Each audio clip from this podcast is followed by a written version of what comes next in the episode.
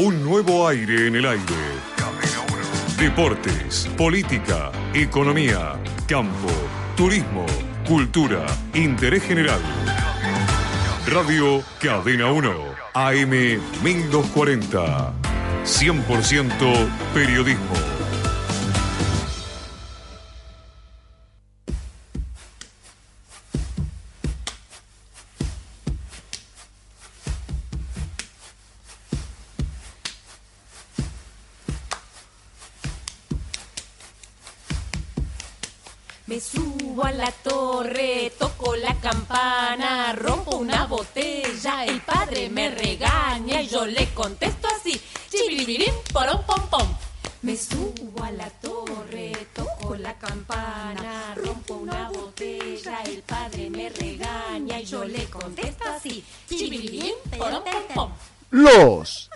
Limpia orejas, los limpia orejas, los limpia orejas, un programa para compartir.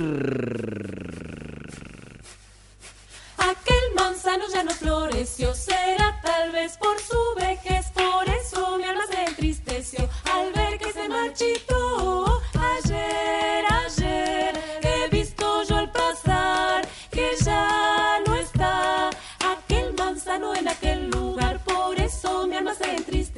al ver que se marchitó. Los limpia orejas. Y claro, claro, hoy tendríamos que arrancar, claro, ¿con qué? Y sí, con Febo asoma. Ya sus rayos iluminan el histórico convento. Tras los muros, sordo ruido, oír se deja de corceles y de acero. Son las huestes que prepara San Martín para luchar en San Lorenzo. El clarín estridente sonó y la voz del gran jefe a la carga ordenó. Avanza el enemigo a paso redoblado. Al viento, desplegado su rojo pabellón. Y nuestros granaderos, aliados de la gloria, inscriben en la historia su página mejor. Cabral, soldado heroico, cubriéndose de gloria cual precio a la victoria, su vida rinde, haciéndose inmortal. Y allí salvó su arrojo la libertad naciente de medio continente. Sí, honor, honor al gran Cabral.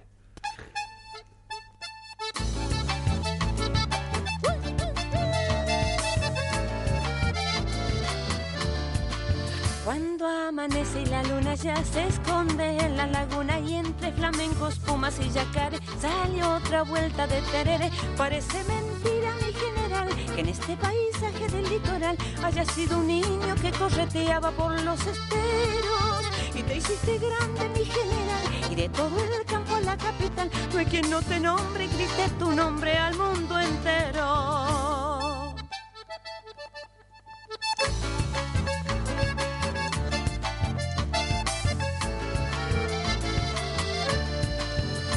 Alguien me cuenta tu vida quiero ir despacito así no termine. Y van quedando en mi memoria las frases tuyas que hay en la historia. Y cierro los ojos mi general santo de la espada quiero soñar que por un ratito soy uno más de tus granaderos. Y me siento grande mi general cruzando los Andes y el ancho mar gritando tu nombre a todos los hombres del mundo entero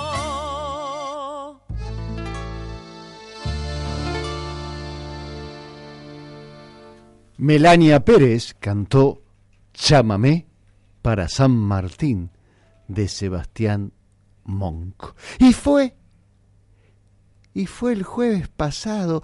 ¿Qué pasó? ¿Qué ocurrió, Felipe, el jueves pasado? A ver, ¿qué hubo en la escuela el jueves pasado? Acto. Acto, claro, ¿por qué?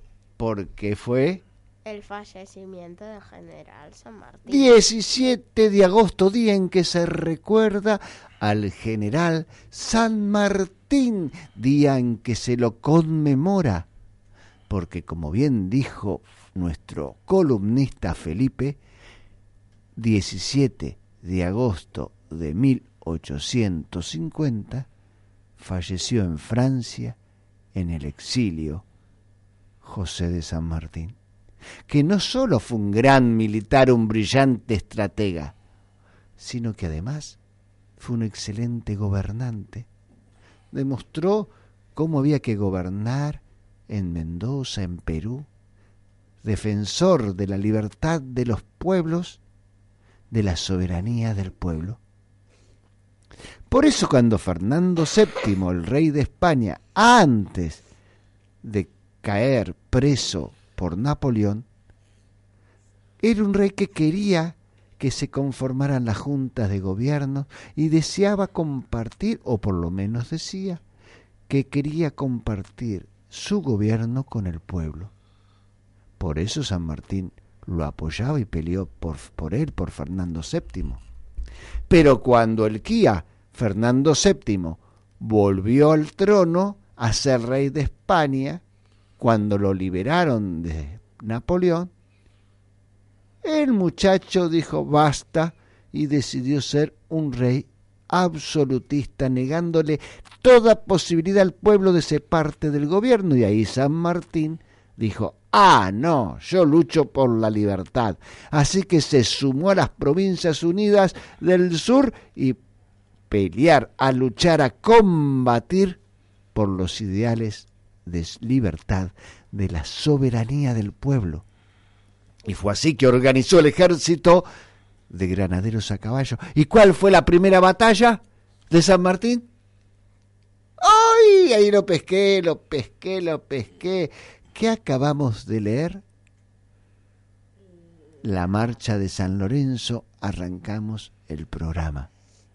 ¿Y por qué? Porque fue la primera batalla de los granaderos a caballo, los que se llamó el bautismo de fuego. No dispararon un solo tiro, a puro sable se liquidaron a los godos, a los rojos que venían con esa bandera roja, a los realistas.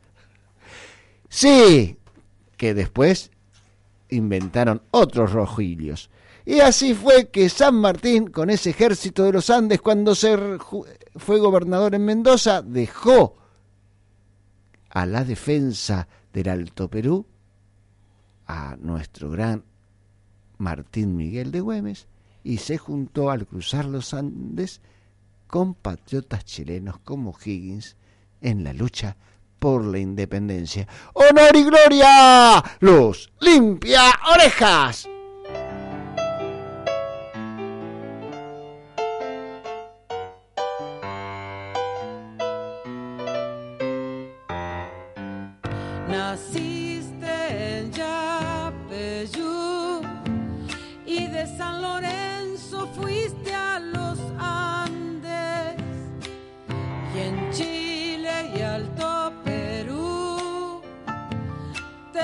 Recuerdan grande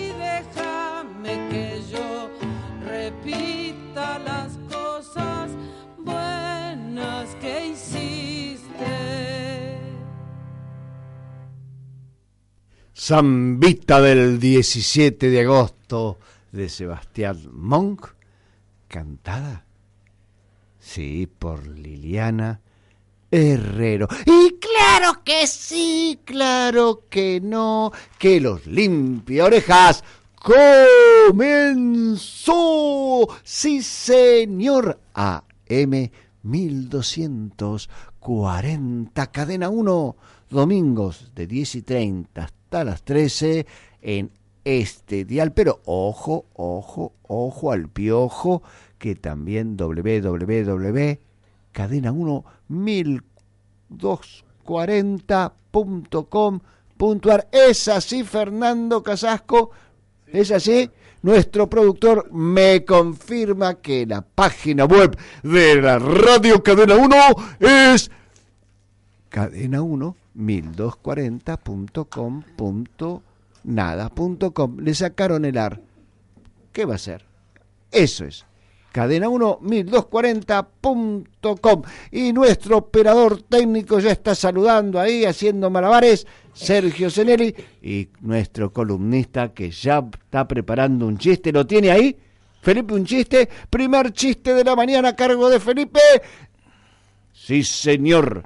Prepárense que los va a hacer reír nuestro columnista Felipe.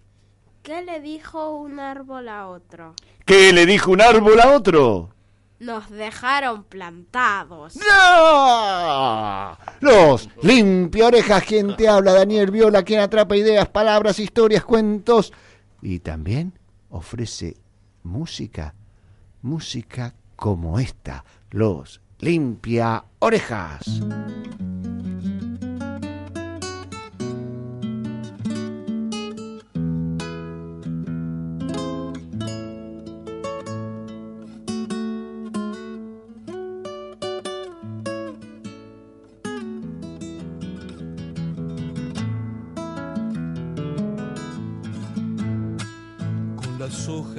que encuentro del diario de hoy. Hago este sombrero igual al tuyo. Y en un palo de escoba cabalgo y me voy como si me fuera yendo pa' Cuyo. Los Andes son dos colchones que saqué de la cama. Tus naves estos cartones una rama.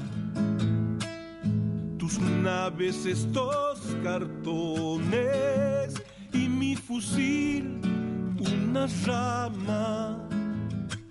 Los botones dorados de papel glacé prenden mi uniforme de cartulina con maderas y clavos también inventé un sable de juguete que no lastima. Y en la pila de ladrillos que hay en el fondo, nadie sabe que me escondo y esto acampada del plumerillo. Nadie sabe que me escondo y es tu plumerillo. Y aunque no es muy de veras y hay tanto de fantasía, igual pienso que si me vieras, te gustaría, te gustaría. Yo igual pienso que si me vieras, te gustaría.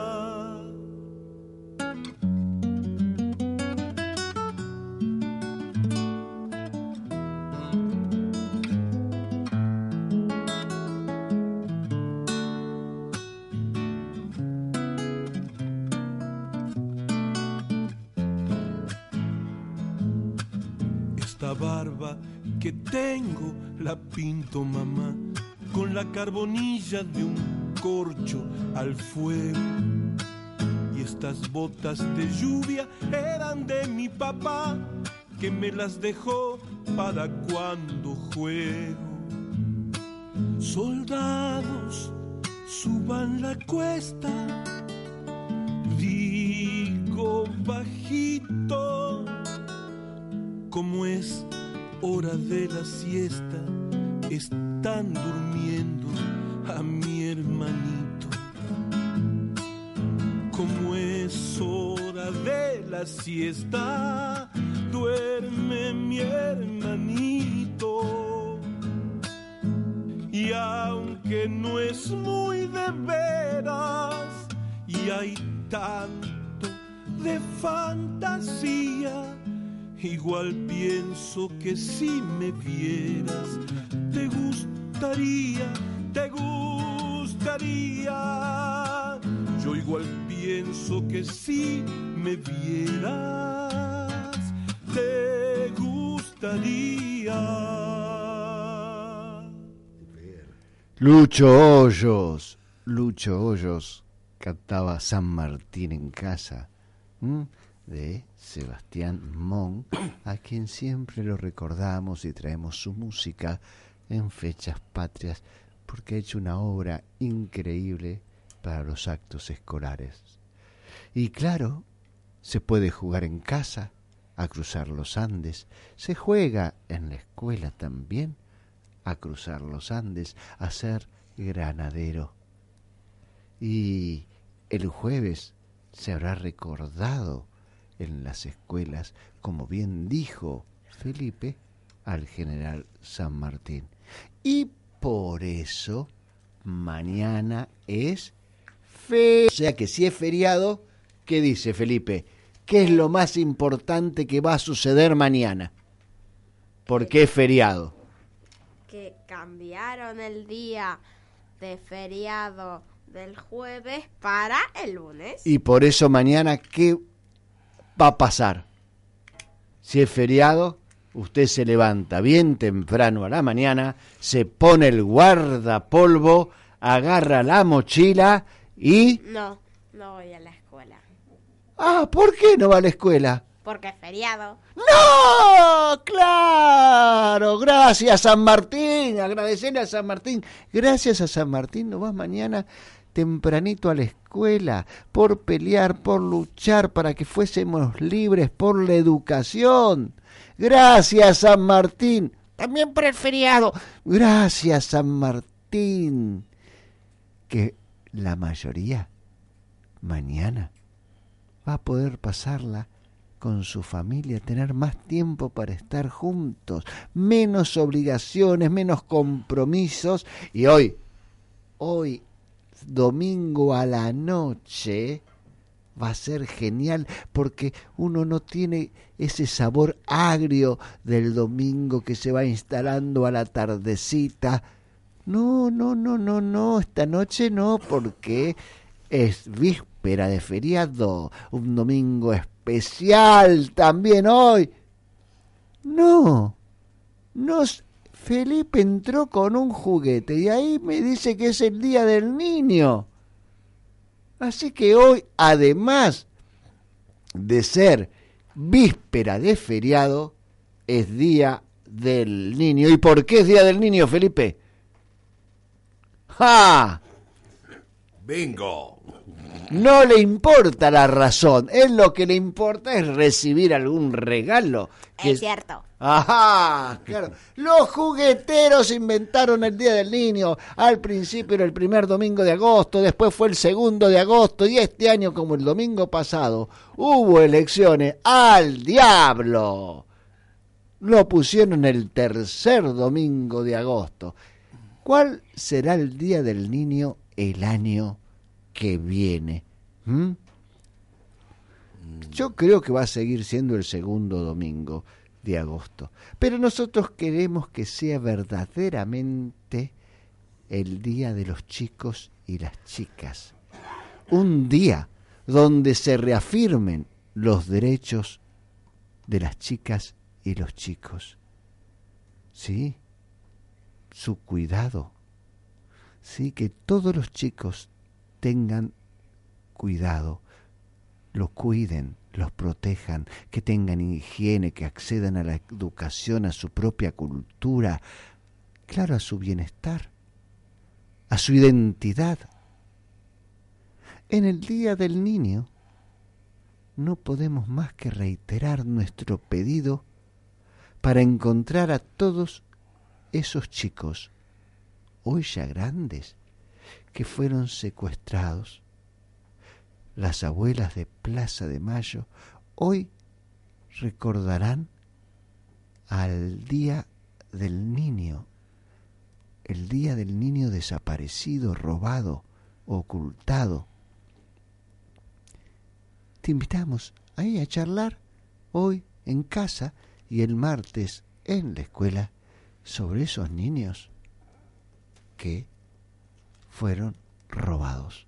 Los limpia oreja. ¡Feliz Día del Niño!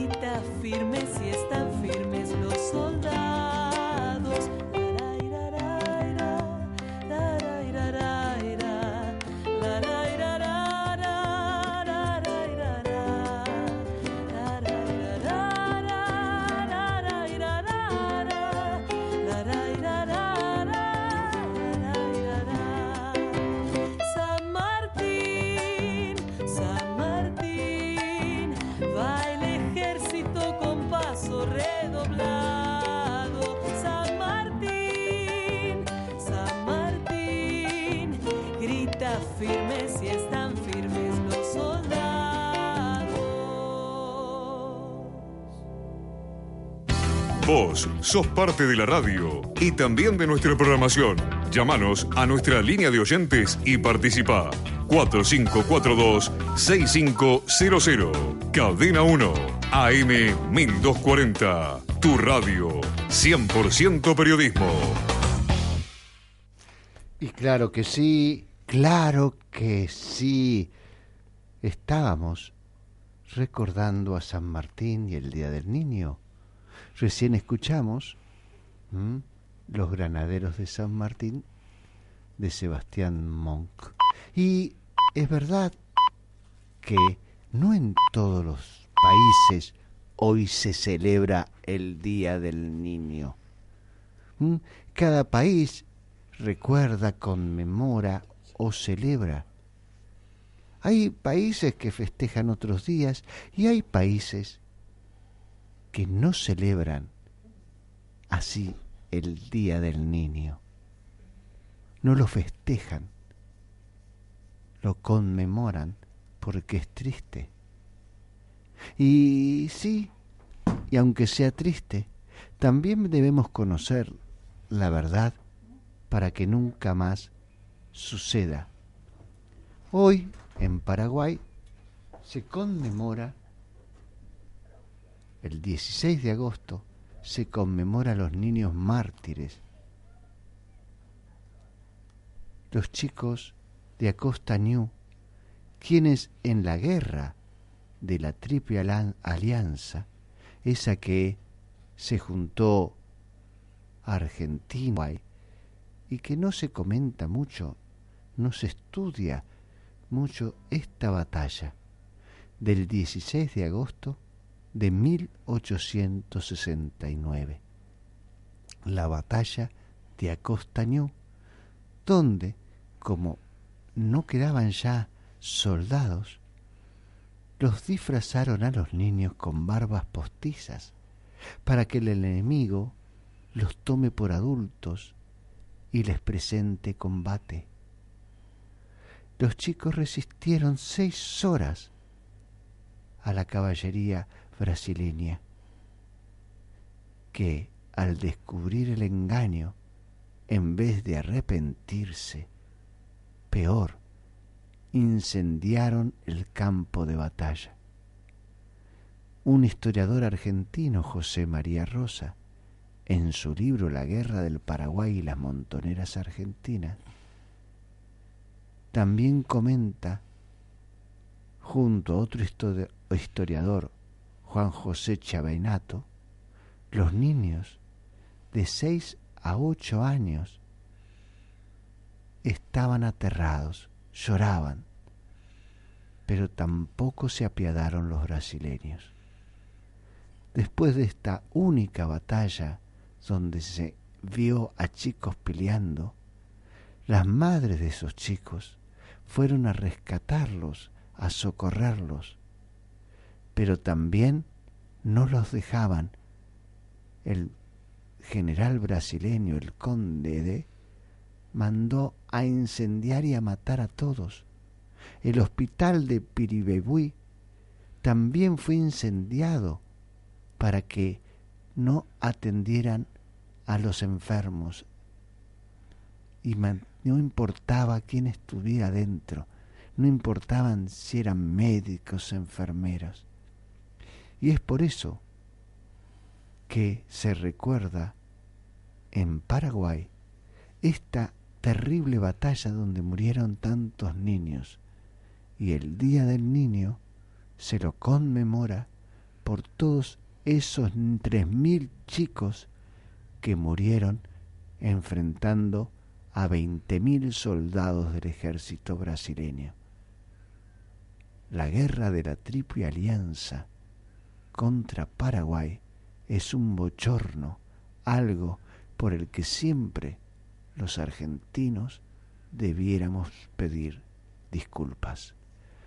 Los limpia orejas.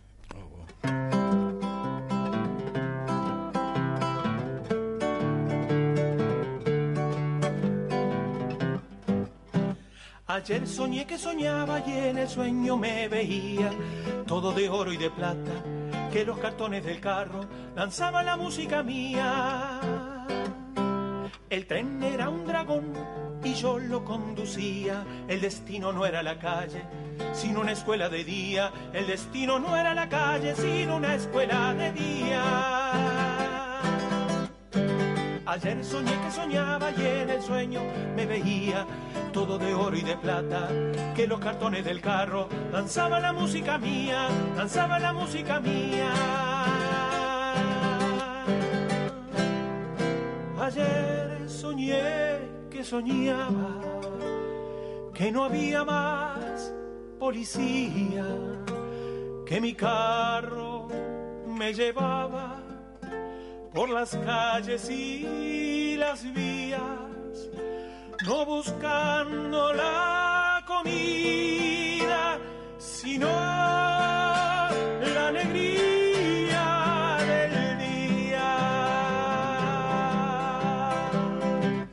Ayer soñé que soñaba y en el sueño me veía todo de oro y de plata, que los cartones del carro lanzaban la música mía. Ayer soñé que soñaba y en el sueño me veía todo de oro y de plata, que los cartones del carro lanzaban la música mía, lanzaban la música mía, lanzaban la música mía.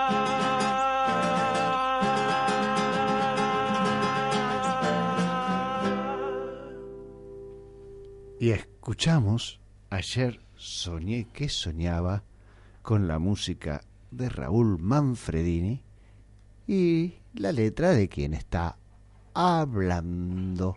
Claro que sí, lamentablemente los chicos y las chicas continúan siendo víctimas de la violencia, de la sin razón de los adultos.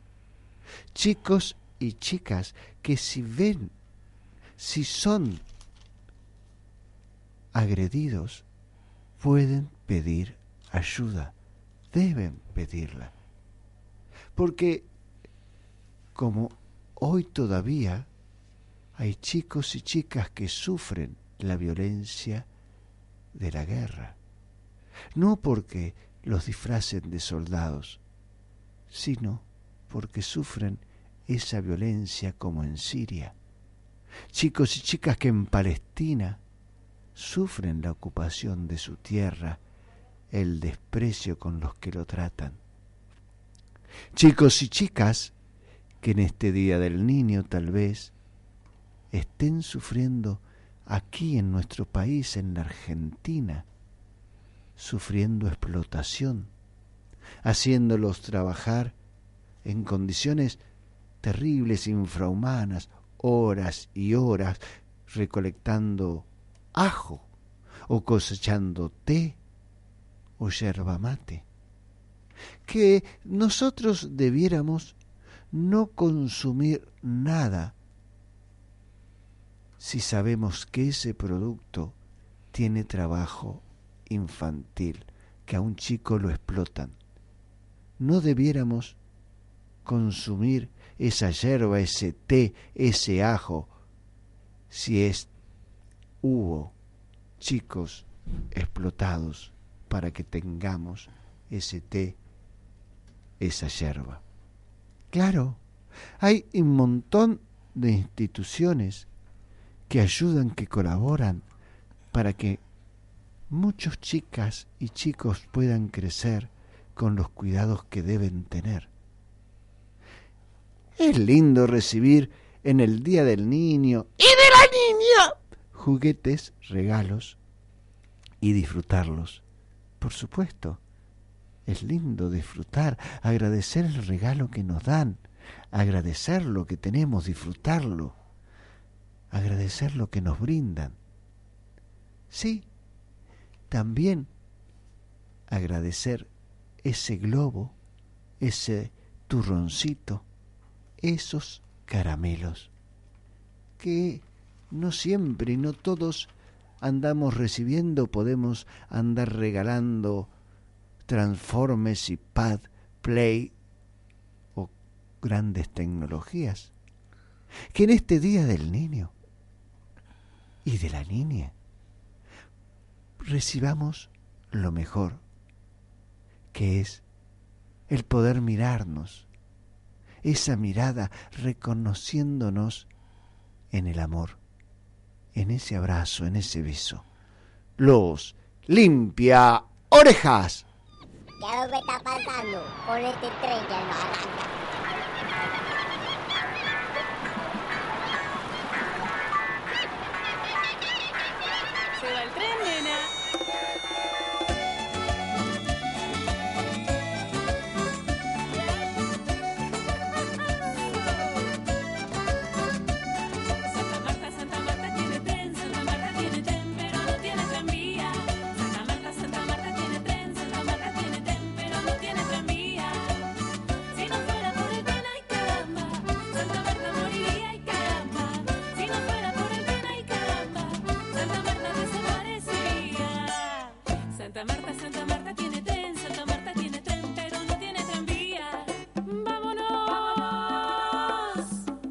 Que se va el tren, vámonos. Que se va el tren,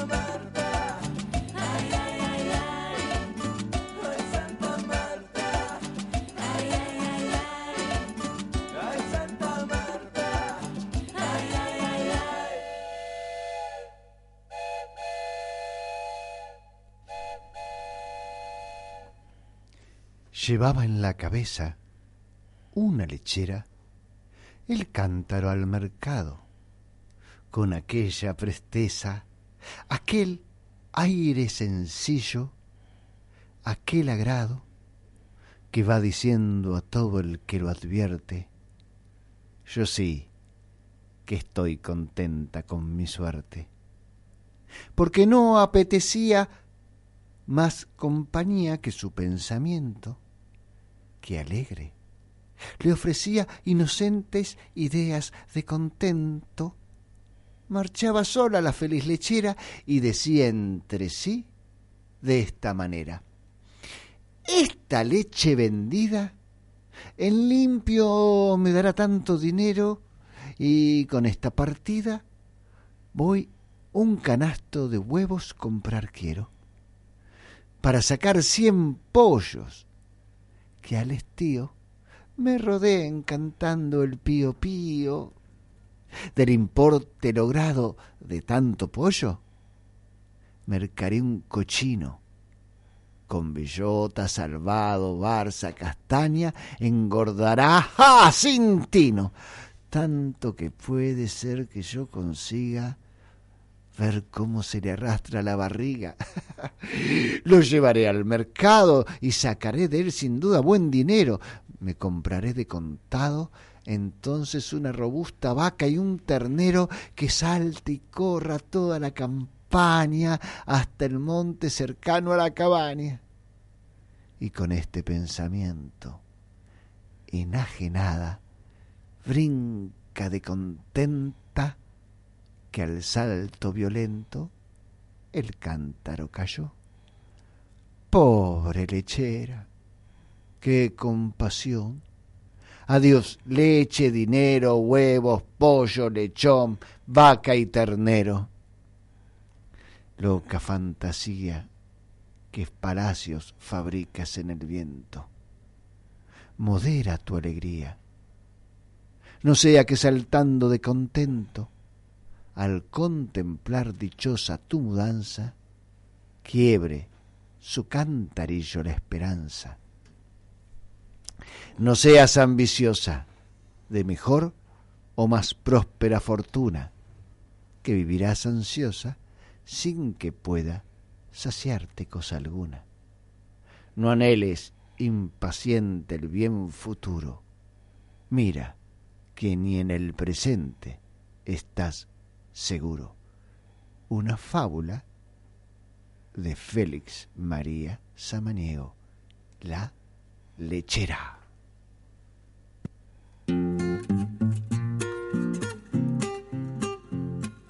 No soy un auto, soy un tractor. Subo la loma y bajo el cordón. Me voy a dormir, no quiero mentir.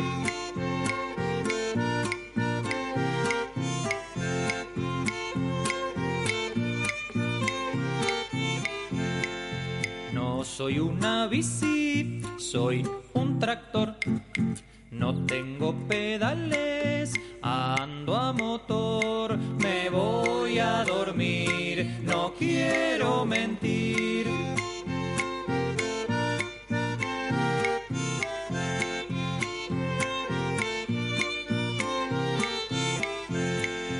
No soy un fideo, soy un tractor. Tomo la sopa con tenedor,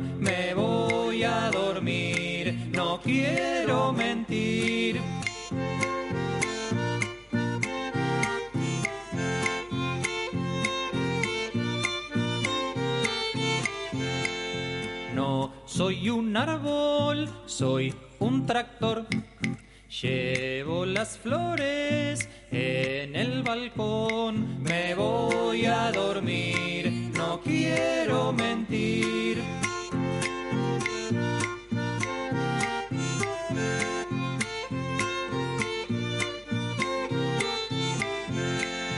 No soy un dedo, soy un tractor.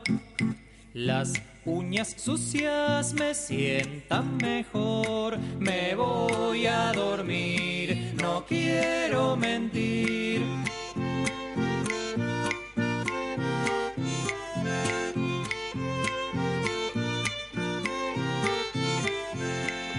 No soy un taxi, soy un tractor.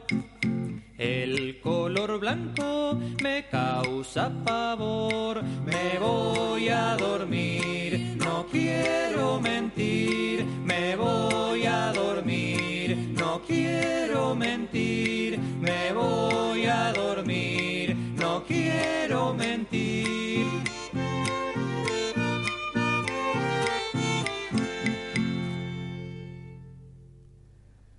Dice que un día una tormenta espantosa asoló la tierra. Volaron los ranchos de los hombres, los arroyos y los ríos se derramaron sobre el llano, inundando las cuevas más profundas, derribando los árboles más vigorosos y destruyendo los nidos inaccesibles. Los animales, aterrorizados, chapaleaban el barro líquido y trepaban sobre los troncos caídos, guareciéndose entre la hojarasca en promiscuidad los reptiles y los pájaros, a quienes los peces burlaban, vengándose de las bromas de otros días, cuando la seca prolongada había hecho peligrar sus vidas en esos arenales sedientos que crecían a medida que disminuían las probabilidades de salvación de los peces. Cuando la tierra quedó transitable, el tigre que se tenía por fuerte echóse al campo a socorrer necesitados y aliviar desgracias. Cruzaba una isleta centenaria que había sido descuajada casi en masa, cuando de repente hirió su oído una angustiada voz. ¡Socorro! ¡Auxilio! Una pobre señora está en peligro de muerte. Apresuró su paso y bajo el pesado tronco de una palma caranday encontró una curiyú,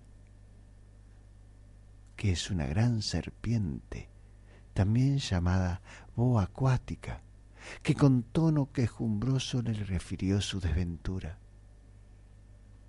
Como sabe, compadre tigre, yo soy señora sola y muy temerosa de los truenos. Hasta el punto de que todo es descomponerse el tiempo y ya me siento mal. En esta tormenta he sufrido lo que no puede imaginarse.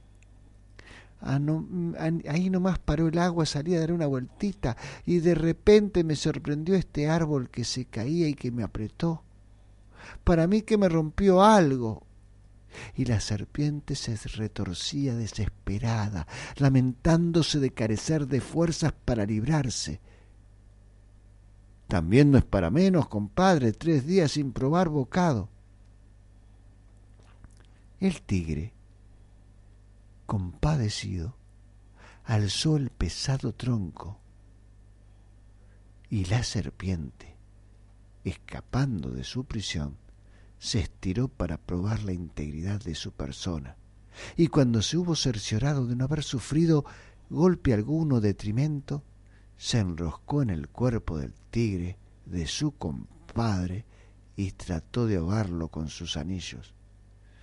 El tigre sorprendido rugía de rabia, declarando que su comadre, la serpiente, la boa, la curiyú, era una perfecta canalla, que en vez de darle las gracias por el servicio que le había prestado, trataba de sacrificarlo. ¿Y qué? Ya lo creo, donde hay hambre no hay poesía. Un zorro que pasaba oyó la controversia y se acercó con curiosidad. Venga, amigo zorro, dijo la serpiente. Si usted estuviese dos días sin comer y pasara a su alcance un buen bocado, ¿usted lo desperdiciaría por consideraciones filosóficas más o menos discutibles? ¿Yo? ¿Cómo no? Pero, amigo zorro, oiga y verá. Esta señora estaba atrapada por ese palo y pedía socorro desesperada. Yo la vi, la ayudé y el pago que me da es que usted está viendo, ¿ve? Me está apretando. Claro. ¿Y cuál otro quiere que sea? Los servicios se hacen completos, amigo, no se hacen. Eso es lo que yo digo, replicó la serpiente. O se hacen completos o no se hacen. Eso es hablar.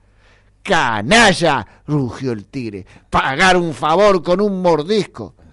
No tanto, no tanto, yo se lo probaré. Vea, distinguida amiga, vamos a ver para hacer un buen juicio. Volvamos a poner las cosas como estaban, a fin de juzgar mejor quién de los dos tiene razón. Que para mí la tiene usted. Vamos a ver si el tigre pueden comprender que usted tiene la razón. Y la serpiente, animada evidentemente por un espíritu discutidor, se dejó arrebatar por las persuasivas palabras del zorro, abandonó la presa y se dejó colocar encima el pesado tronco. Cuando el zorro estuvo segura de tenerla bien aprisionada, se colocó gravemente al lado del tigre y exclamó Vamos, compadre, y sepa que no conviene meterse a salvador de víboras. Cuando encuentre alguna en un aprieto, déjela donde está, que se ahorrará así muchos disgustos, que algunos bichos es mejor no ayudarlos ni salvarlos. Donde las dan, las toman. Una fábula de nuestro fray Mucho, José Sixto Álvarez. Y antes de esta fábula escuchamos desde Chubut Esquel al grupo Entre Cerros con su polca del tractor. Y ahora, el grupo La Mar en Coche de Bahía Blanca nos deja de Villalba y Bronstein Chacarera del Diablo. Los limpia orejas. Dicen que para el carnaval sale un diablito chistoso, cola y capa coloruda y unos cuernos puntiagosos. Dicen que pa'l carnaval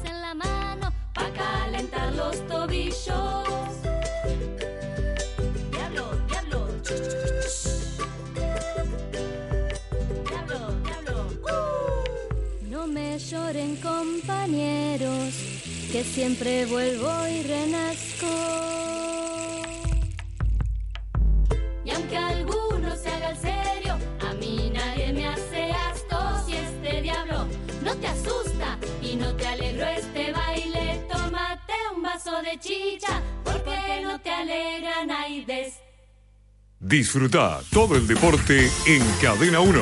La radio del deporte es tu radio. Cadena 1. AM 1240. 100% periodismo.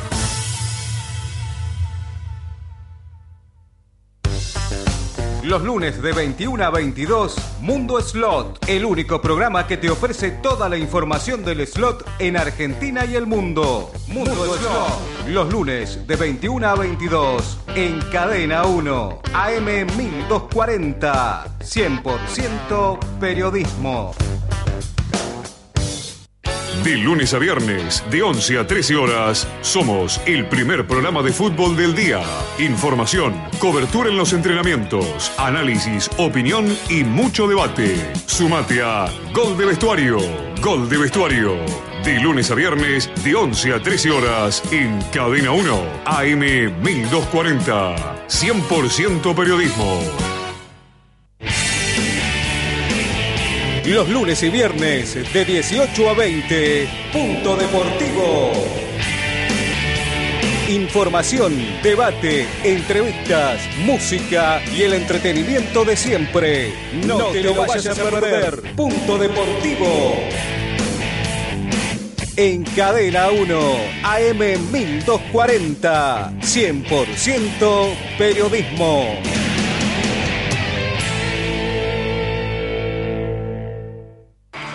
Todos los lunes a las 20 llega el programa Más que a la mar de la tele. Ahora en radio, Platense de Primera, el verdadero sentimiento calamar. Platense de Primera. Ahora vas a poder escuchar el programa de los hinchas de Platense. Un equipo de primera para festejar los primeros 20 años de vida. Platense de Primera. En Cadena 1, AM 1240. 100% periodismo.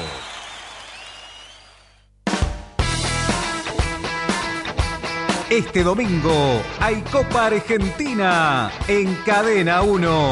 A partir de las 21, desde Mar del Plata, River Instituto. El Millonario y la Gloria se enfrentan por 16 avos del torneo federal.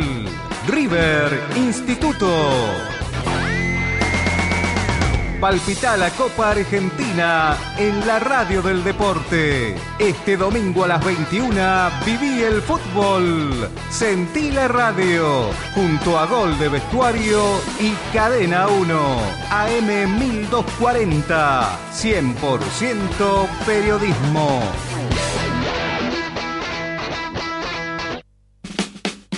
Para comunicarte con Cadena 1, llámanos al 4541-0303. Cadena 1, AM 1240. Tu radio. 100% periodismo.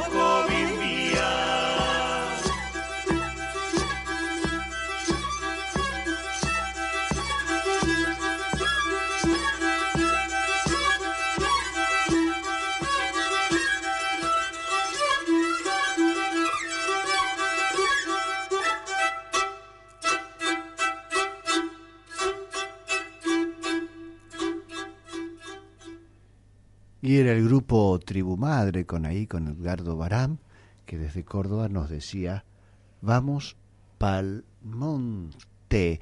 Y nos vamos para el monte porque tenemos la suerte, la alegría de contar aquí en Los Limpio Orejas a Ricardo Aceto.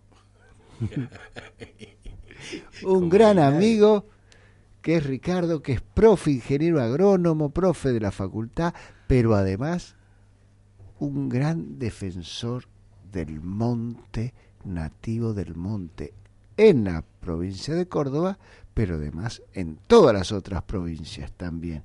Y Ricardo da clases en una escuela primaria que está ubicada en una reserva natural en la ciudad, en la zona de la ciudad de La Calera, cercana a la ciudad de La Calera, ¿m? que es una reserva natural y allí van los chicos y vos, ¿qué les explicás a los chicos? ¿Qué le das clase de? Y fundamentalmente, buenos días Daniel, gracias por la invitación. No, gracias a vos que te viniste desde Córdoba. Uh, sí, me vine a bailar, me vine a bailar la peña. Eh, no, no, y en realidad la escuela esta se encuentra dentro de lo que es la Reserva Natural de la Defensa La Calera, que corresponde a lo que es el campo militar, que originalmente correspondió al, al comando del Tercer Cuerpo de Ejército, y a partir del año 2009 se transforma en un ENIC, que es un espacio natural de interés de conservación.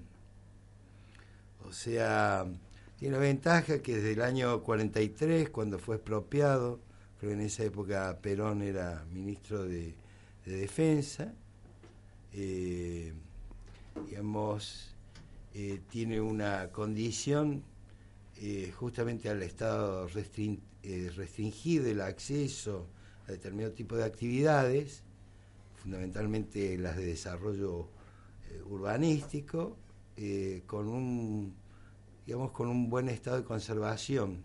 Y además tiene la característica que representa justo estaría en la zona de transición de dos regiones fitogeográficas importantes de la provincia de Córdoba, que son la región del Espinal, fundamentalmente la región que ha sido fuertemente afectada en este proceso de desarrollo agrícola fundamentalmente o agropecuario, que es la región del Espinal, donde predomina fundamentalmente el algarrobo, algarrobo blanco, negro y quebracho blanco.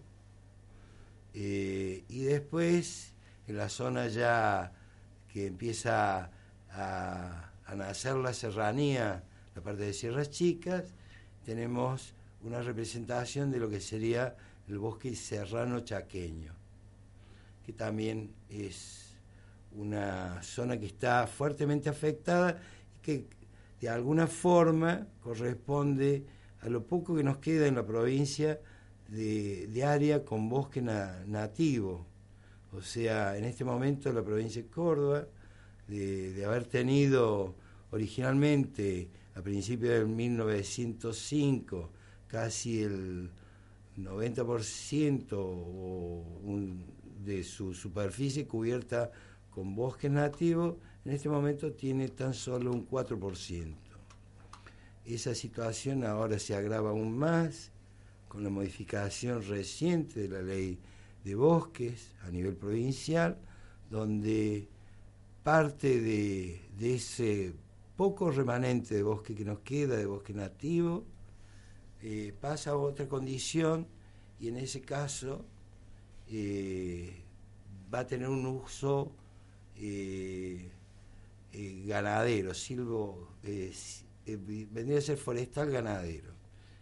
Lamentablemente hay gente que confunde el bosque con una plantación de árboles. Recién como contaba en el cuento Felipe, en su cuento de, de ese cuento de los dos árboles que habían quedado plantados, no es lo mismo un árbol que ha sido plantado que una composición vegetal que se ha generado de manera espontánea y naturalmente que corresponde a una región, que se corresponde con el suelo, con el clima, que además eh, normalmente hacemos mucho hincapié en, los árboles como que serían los componentes más importantes, eh, pero también existen un montón de, de otras eh, elementos dentro del bosque nativo que nos dan un montón de servicios ambientales muy importantes,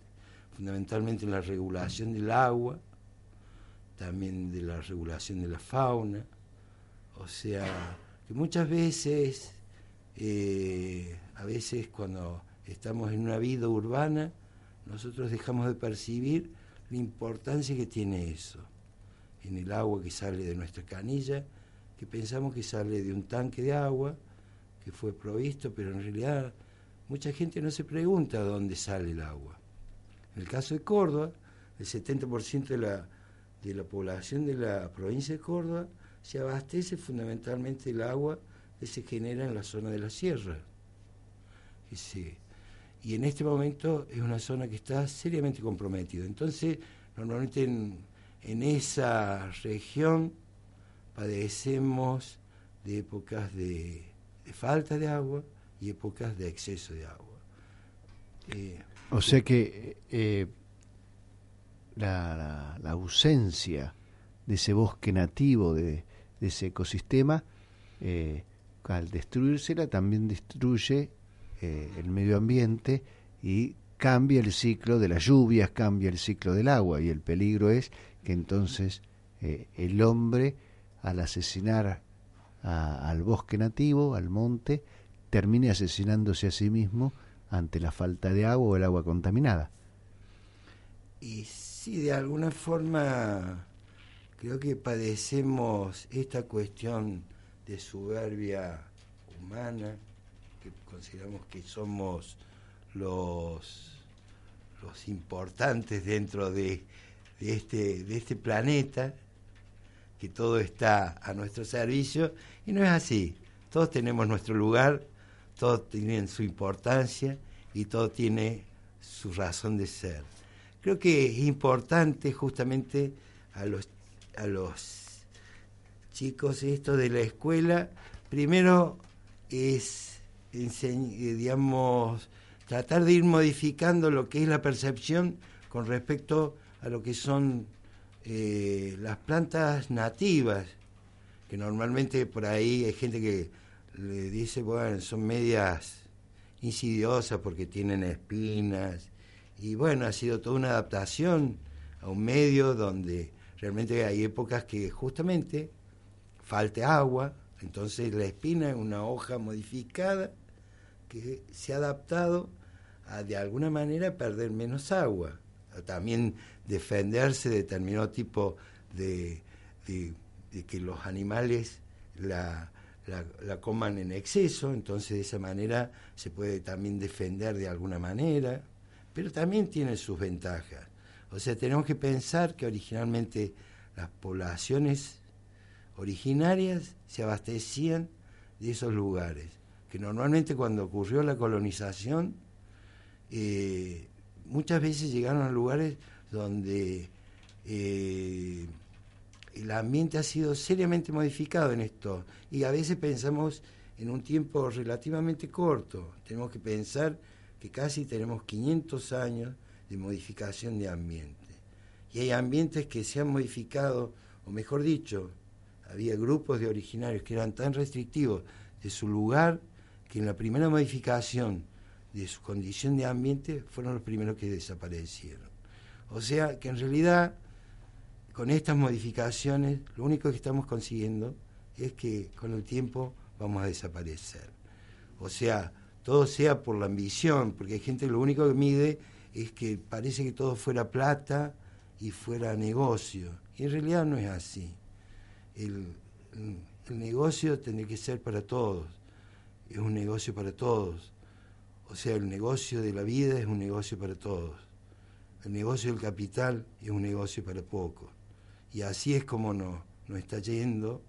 Y creo que la provincia en estos últimos años ha padecido justamente de épocas de, de falta de agua y épocas de exceso de agua. Sin ir más lejos, las crecientes del 2015, que el pasado gobernador asumió como que era un tsunami caído del cielo, no fue tal.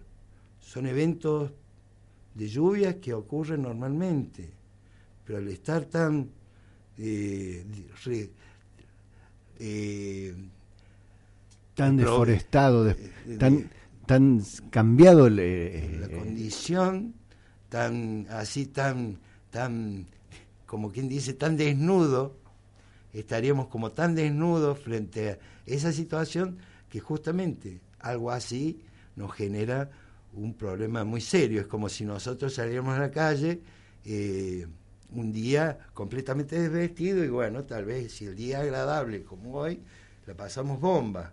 Pero si el día hace un poquito de frío, se nos pone terriblemente mal. Y entonces uno dice, uy, hace una ola de frío polar, cuando en realidad es el mismo, el mismo tiempo que tenemos siempre, no es distinto, no cambia enormemente, sino es, sigue siendo casi lo mismo, pero nosotros no nos hemos dado cuenta que en realidad tenemos que irnos eh, cuidando, y en este caso es cuidar también, no únicamente nuestro cuerpo, sino que también la tierra es un cuerpo, y lo tenemos que cuidar, lo tenemos que tener bien vestido, la vegetación cumple esa, esa, esa razón, o sea, justamente regula el agua, el flujo de agua a lo largo de- del año, la calidad del agua. Entonces normalmente tenemos grandes escorrentías, o mejor dicho, grandes eh, torrentes de agua llenas de barro, con arrastre de materiales, y en muchos casos lleva casas, puestas, personas, todo eso, y un agua que pasa rápidamente, es como si tiráramos un baldazo de agua, como si nosotros tuviéramos que... Y eso ocurre, digamos, fundamentalmente en, en lugares donde el régimen estacional de lluvia está concentrado en una época del año, normalmente en la estación cálida, pasa eso, y entonces después pasan 10 días y claro, como fue un baldazo de agua, a los 10 días no tenemos agua ni para tomar. O sea, de golpe pasamos así, de que el agua nos llevaba todo y después no tenemos agua ni como para lavarnos ni, ni los dientes casi, un poco así.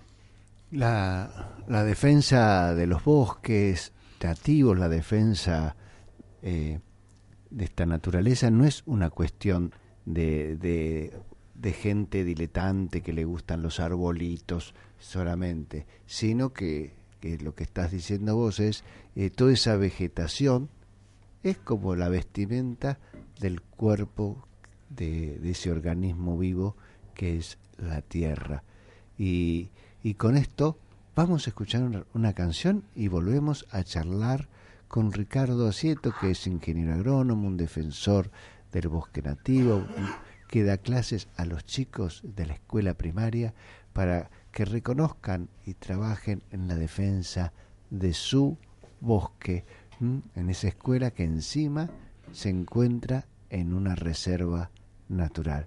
¿Cuántas reservas tenemos en la ciudad de Buenos Aires y en la provincia de Buenos Aires. Los limpia orejas a averiguar cuáles son las reservas que hay en la ciudad de Buenos Aires y en la provincia de Buenos Aires, que dicen que antes tenía muchos bosques y ahora hay solo campo pelado para que morfen las vaquitas y siembren soja, trigo, maíz. Los limpia orejas.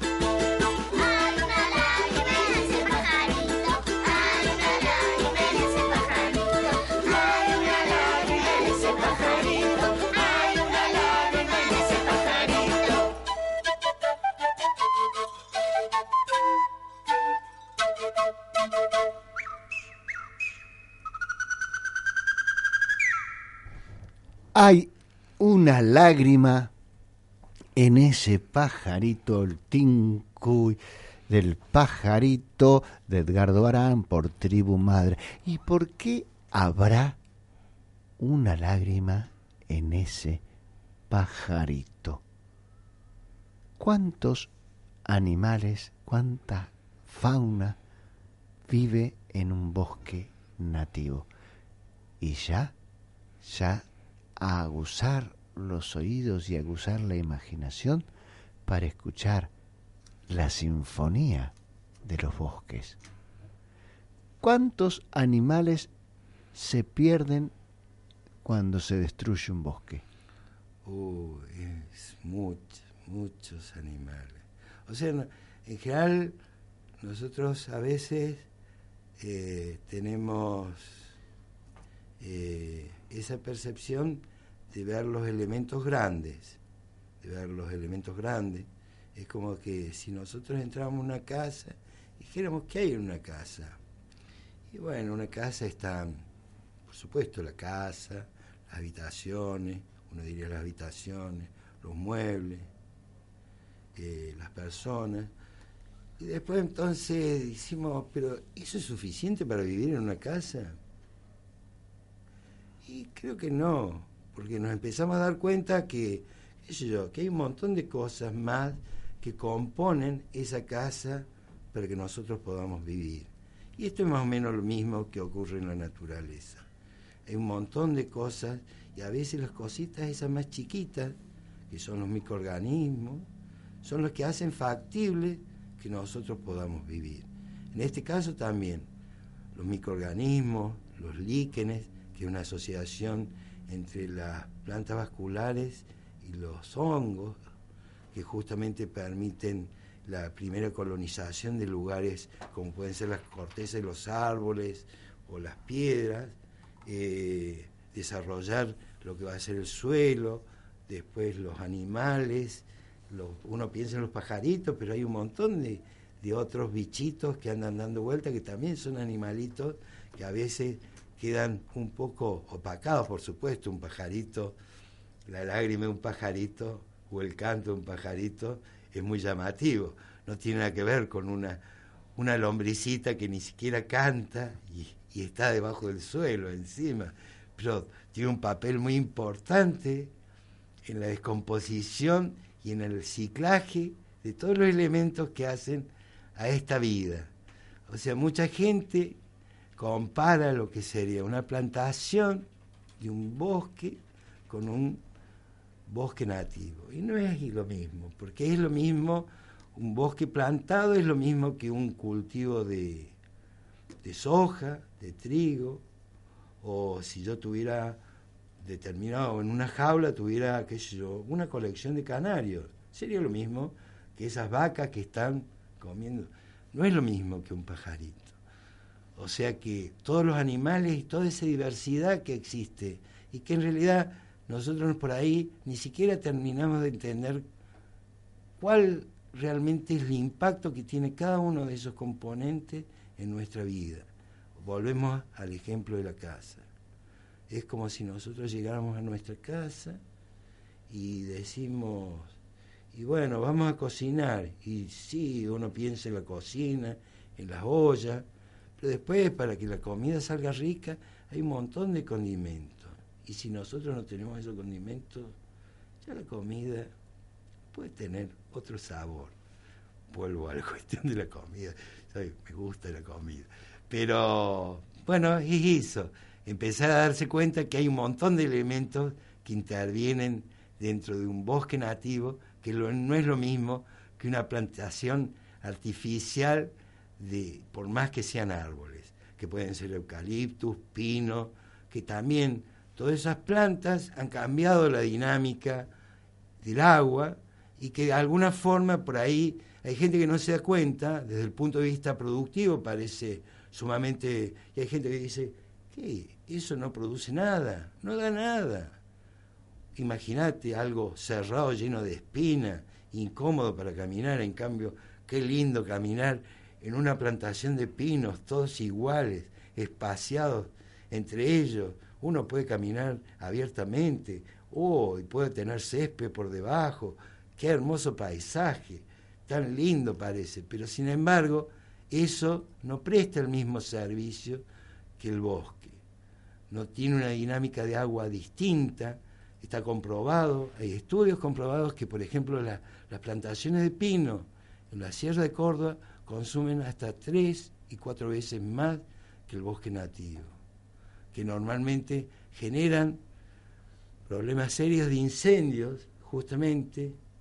Hemos tenido, yo cuando estaba viniendo para Buenos Aires, en las reservas se ha producido un incendio que ha afectado casi 2.000 hectáreas, pero el año, en el 2013 en Córdoba se quemaron casi 100.000 hectáreas y la mayoría eran esas plantaciones artificiales que también generan serios problemas. No quiere decir que un bosque nativo no se incendie, pero tiene que ver también con, con también el, el, poco cuidado que a veces le ponemos. En este caso, el incendio dentro de la reserva se produjo porque había gente, dentro de la reserva hay un cerro que se llama El Mogote, donde están las antenas de la telefonía celular y también de televisión de Córdoba, y donde hubo gente que estaba haciendo una operación de maniobra con, con el cableado y se produjo un chisporroteo, y en Córdoba en este momento estamos en época de alta peligrosidad de, incendio. Porque es el periodo de, ausencia de lluvia, en la seca. sí. Y entonces está el campo, o sea, los bosques están mucho más seco, con mucho más Sí, eh, claro. probabilidad de propagarse un incendio que cuando hay mucha humedad, cuando está lloviendo, cuando es época de lluvia. Sí, en general, por ejemplo, la salida del in- va, o el invierno, ese, normalmente el- el- lo que está por debajo del bosque se seca mucho después de las heladas, entonces es un material combustible importante y justamente si nosotros como responsables o si consideramos que somos responsables de todo un montón de cosas o que nos consideramos dueños de este planeta, creo que tendríamos que ser responsables también en el uso y el cuidado de determinadas cosas, como el fuego. O sea, normalmente los lugares eh, de mayor riesgo de incendio dentro de la reserva son los lugares que tienen más contacto con la población. O sea, los bosques nativos sí se incendian, eh, pero no con la frecuencia que está eh, comenzando a, a tener, ¿no? Eh, que están teniendo. ¿Puede ser? Sí. Es sí, así. sí. Y después, ahora, después quisiera saber, esos chicos que van a la escuela que está ubicada en la reserva, ¿cuál es la importancia que tienen culturalmente que ellos conozcan su bosque, su realidad? Pero eso lo vas a contestar después de la pausa que vamos a hacer y ya te decimos que hoy a las 5 de la tarde para celebrar el Día del Niño puedes ir al Museo Nacional de Bellas Artes, donde se va a ofrecer con entrada gratuita susurros en el Palacio. ¿Mm? Ahí van a ver historias, te susurrarán poesías palaciegas, a disfrutar historias donde los personajes como el rey, brujas hechiceras, princesas encantadoras, en un lugar que como es el Museo Nacional de Bellas Artes, ¿eh? genial para los chicos entre 5, a partir de los 5 años. Ay, hoy que es el Día del Niño y que estamos charlando con Ricardo Asieto sobre los bosques nativos, sobre los árboles autóctonos, qué diferencias hay y también nos va a comentar del libro que acaba de aparecer, donde él es uno de los autores, Plantas del Centro de Argentina. Pero hoy, Día del Niño, todos nos sentimos, queremos recuperar la mirada del niño, esa mirada genial, esa mirada de veneración a la naturaleza y a los animales. Después, uno crece y pierde ese vínculo con nuestra tierra, con nuestros bichos. Hasta al descuartizar un chico, un insecto, hay una admiración. Los limpia orejas. Vos sos parte de la radio y también de nuestra programación. Llámanos a nuestra línea de oyentes y participa. 4542-6500. Cadena 1. AM 1240. Tu radio. 100% periodismo.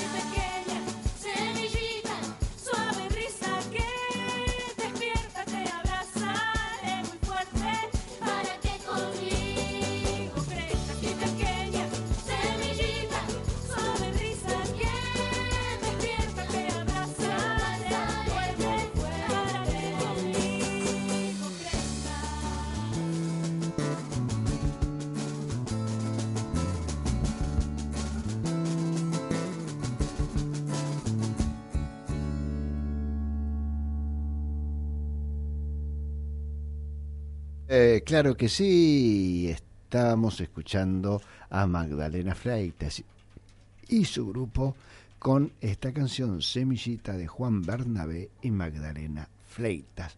El Teatro Cervantes, el Teatro Nacional Cervantes, se suma al festejo del Día del Niño y ofrece la obra Cirano de más acá con entrada gratuita. Hoy a las 15 horas a correr para llegar a Cervantes y retirar hasta cuatro entradas para cada familia. Ojo, solo cuatro entregan por persona. Ah, si va el mamá y va la, eh, la mamá y se hacen los que no se conocen y hacen la fila y cada uno se lleva cuatro, bueno, ahí es otra cosa. Pero a nadie le dan más de cuatro entradas. Así que atención y recordamos a los docentes que quieran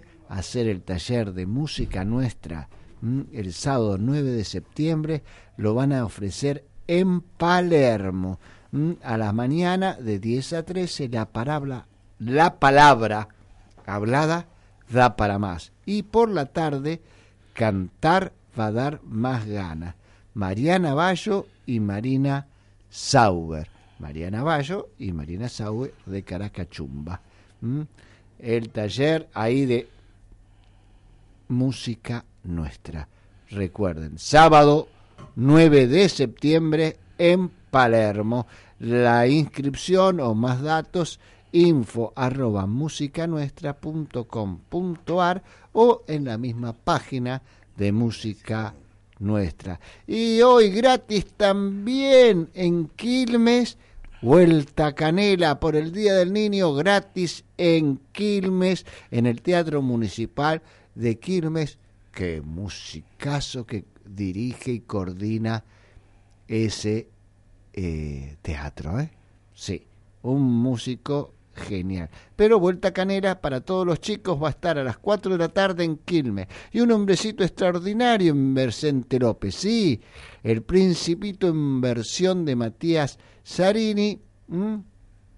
Hoy a las 4 de la tarde con entrada gratuita en el sitio Teatro York, ahí en Olivos, Alberdi 895. Dice Vicente López porque Olivos pertenece a la municipalidad de Vicente López. Y ya seguimos conversando en los limpia orejas con Ricardo Asieto, un profe de Córdoba que va una vez por semana a entregar su tiempo, su pasión para conversar con los chicos que van a la escuela que está ubicada en la Reserva Natural de la Calera. Y ahí, además de todo lo que acaba de contarnos y de trabajar con los chicos, hay un aspecto por qué es importante reconocer a la naturaleza nativa, autóctona, ¿Qué nos dice? ¿Qué nos habla? ¿Qué nos enseña nuestra propia, nuestros propios árboles, nuestras propias plantas, nuestros propios ecosistemas? Eh, yo creo que la importancia que de chicos vayamos valorizando nuestra naturaleza, fundamentalmente nuestro entorno, tiene que ver con una cuestión de identidad, identidad con el lugar, identidad con lo que somos y de dónde venimos. Creo que por ahí eso de añorar otro tipo de paisaje, otro tipo de, de, de fisonomía, no tiene que ver con nosotros. O sea, hay gente que sí, que vino eh, por ahí, que fueron inmigrantes que de alguna forma, como nostalgia de su lugar, se trajeron eh, plantas y quisieron traerse su paisaje. Sin duda, si nosotros nos mudáramos o nos tuviéramos que mudar a otro lugar, siempre vamos a tener nostalgia de nuestro lugar de origen. Pero también existió en un momento dado una educación que propendió a desvalorizar lo nuestro y valorizar lo de afuera. Y creo que es importante que eh, los jóvenes se vayan dando cuenta de lo importante que tienen. Entonces ellos de la escuela esta que se llama justamente se Argentina, que está ubicada dentro del barrio militar, que está dentro de la reserva, pero que van chicos que no únicamente son hijos de militares, sino que también concurren de lugares cercanos, eh, eh, que van percibiendo la importancia, primero, que ellos están ubicados dentro de una reserva, entonces en algunos casos tienen actividades dentro de la reserva eh, que podemos hacer en determinado momento, porque la reserva por el momento tiene un uso militar casi exclusivo, pero en determinado momento hemos hecho salidas de recolección de semillas, salidas para reconocer las plantas, o sea, normalmente les llevo por ahí material vegetal fresco para que ellos reconozcan a las distintas especies, eh, trabajen, normalmente ellos hacen dibujos, eh, van pegando, después van viendo cómo son las semillas, también el trabajo que cuesta recolectar semillas nativas, que a veces también en este momento por ahí eh, se sigue propendiendo, por ejemplo, quisiéramos estimular el uso de nativas y a veces no están disponibles fácilmente. Y a veces también desde un punto de vista mercantilista, a veces cuando nosotros percibimos, eh, pensamos que como que está a mano, eh, no vale nada, pero en realidad cuando ustedes se ponen a juntar un poco de semillas y cuando se dan cuenta de lo, de lo laborioso que es, ahí empiezan a decir, no, esto vale mucho, porque lleva mucho tiempo, porque en realidad en todas estas cosas el tiempo tiene valor, no es el dinero, es el tiempo, el tiempo influye para todo. Entonces en, la escuela esa, eh, originalmente quisimos establecer un vivero y también un banco de semillas para que de alguna manera se vaya haciendo como un entramado entre otras escuelas donde exista la posibilidad de empezar a, disponer de plantas nativas, de plantas de semillas, para poder intercambiar, para poder eh, ir buscando. Y también, de paso, que el intercambio sea de semillas fundamentalmente nativas, porque también dentro de la provincia de Córdoba y en la reserva tenemos un serio problema con invasiones biológicas también. O sea, hay plantas que no son del lugar, que justamente, como decía, han sido traídas por gente, por ahí, por gusto, por nostalgia, y en este momento se han convertido en problemas, como pueden ser el siempre verde, o los olmos. El siempre verde, que lo de acá se le dice ligustro. Ligustro, que también se han apropiado de lugares que son los más húmedos, entonces también cambia la dinámica del agua. Por ahí los pajaritos se encargan de, difundirlos, pero también el hecho que cambie la composición florística del bosque nativo hace que determinadas especies de pajaritos vayan desapareciendo y aparezcan otras.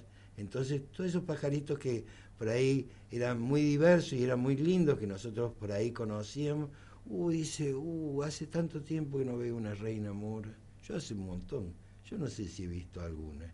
Y un pájaro hermoso. Mm. O sea, hay tantos pájaros que son tan bellos. Oh, El que no tiene se- una reina mora la recuida, lamentablemente. No hay muchas, eh, no han quedado muchas reinas moras eh, así libres en la naturaleza. ¿Mm? Y entonces hablábamos de esta identidad cultural. O sea, yo solo sé quién soy porque también tengo conocimiento de mi lengua, en qué idioma hablo, de mi historia, de, mis canciones, de mi música, pero también de mis árboles, de mis plantas, de mis yuyitos. Eso me da una identidad, me da una claridad sobre dónde estoy, quién soy y hacia dónde voy a tener que ir. Traen muchas plantas, por suerte también traen a veces animales que también se hacen plaga. ¿Mm? Nosotros acá leímos una fábula donde se nombra al zorro. Nosotros acá no tenemos lobos. Caperucita, acá en la Argentina nunca se encontrará con un lobo porque no hay lobos. Pero tardamos mucho en descubrir que no había lobos porque nos contaban el cuento en la escuela y nos parecía que entonces si nos contaban ese cuento había lobos en nuestro país. Y hablabas del siempre verde, del ligustro, que se hizo plaga.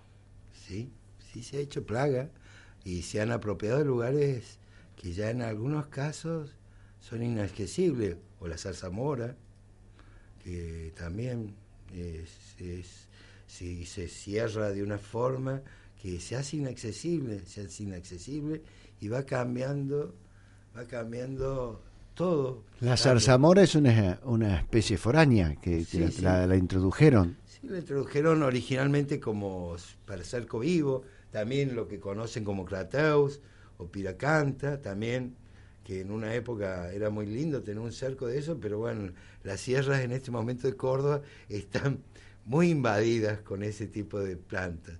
Entonces también hay un grupo que, que empieza a trabajar y revalorizar lo nativo.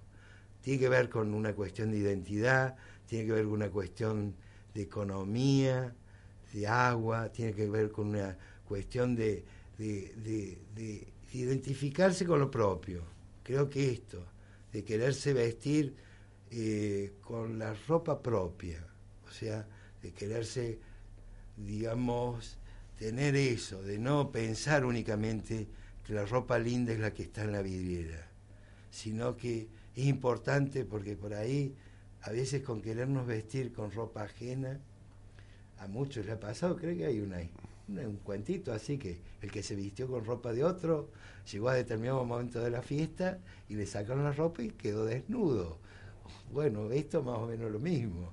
O sea, si nosotros nos vestimos con ropa de otra gente o con ropa que no nos corresponde, cuando querramos acordar, nos vamos a quedar desnudos, que de alguna forma es lo que nos está pasando. Nos han desnudado el paisaje y en este momento, eh, poco a poco, si queremos acordarnos, nos van a desnudar la vida, porque estamos perdiendo la vida. O sea, pensamos que vivimos en ciudades de espalda a la naturaleza la gente original vivía en relación con la naturaleza. Y cuando queremos acordar, al vivir de espalda a la naturaleza, capaz que en, en poco tiempo nos quedamos desnudos de naturaleza. ¿Quién se ha muerto? Juan el Tuerto. ¿Quién le canta? La garganta. ¿Quién le chilla? La chiquilla. ¿Quién le llora? La señora. Los limpia orejas.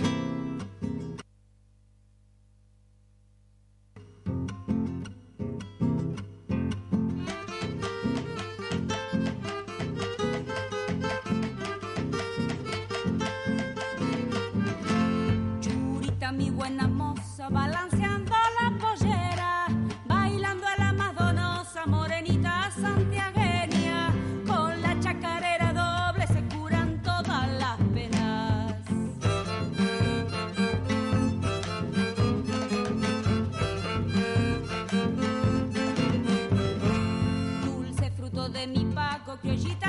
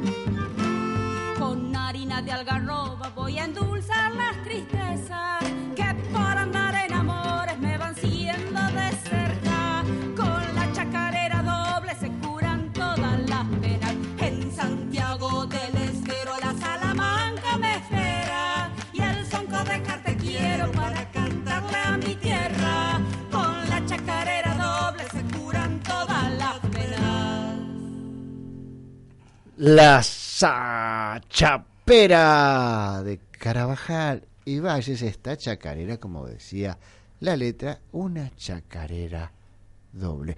Nuestra música, nuestros ritmos, obvio que estamos en relación y en vínculo con otros países, con otras culturas, obvio que nos influyen y que tomamos lo bueno. Nada, nadie puede rechazar los Beatles y la influencia que tuvo los Beatles en nuestros músicos.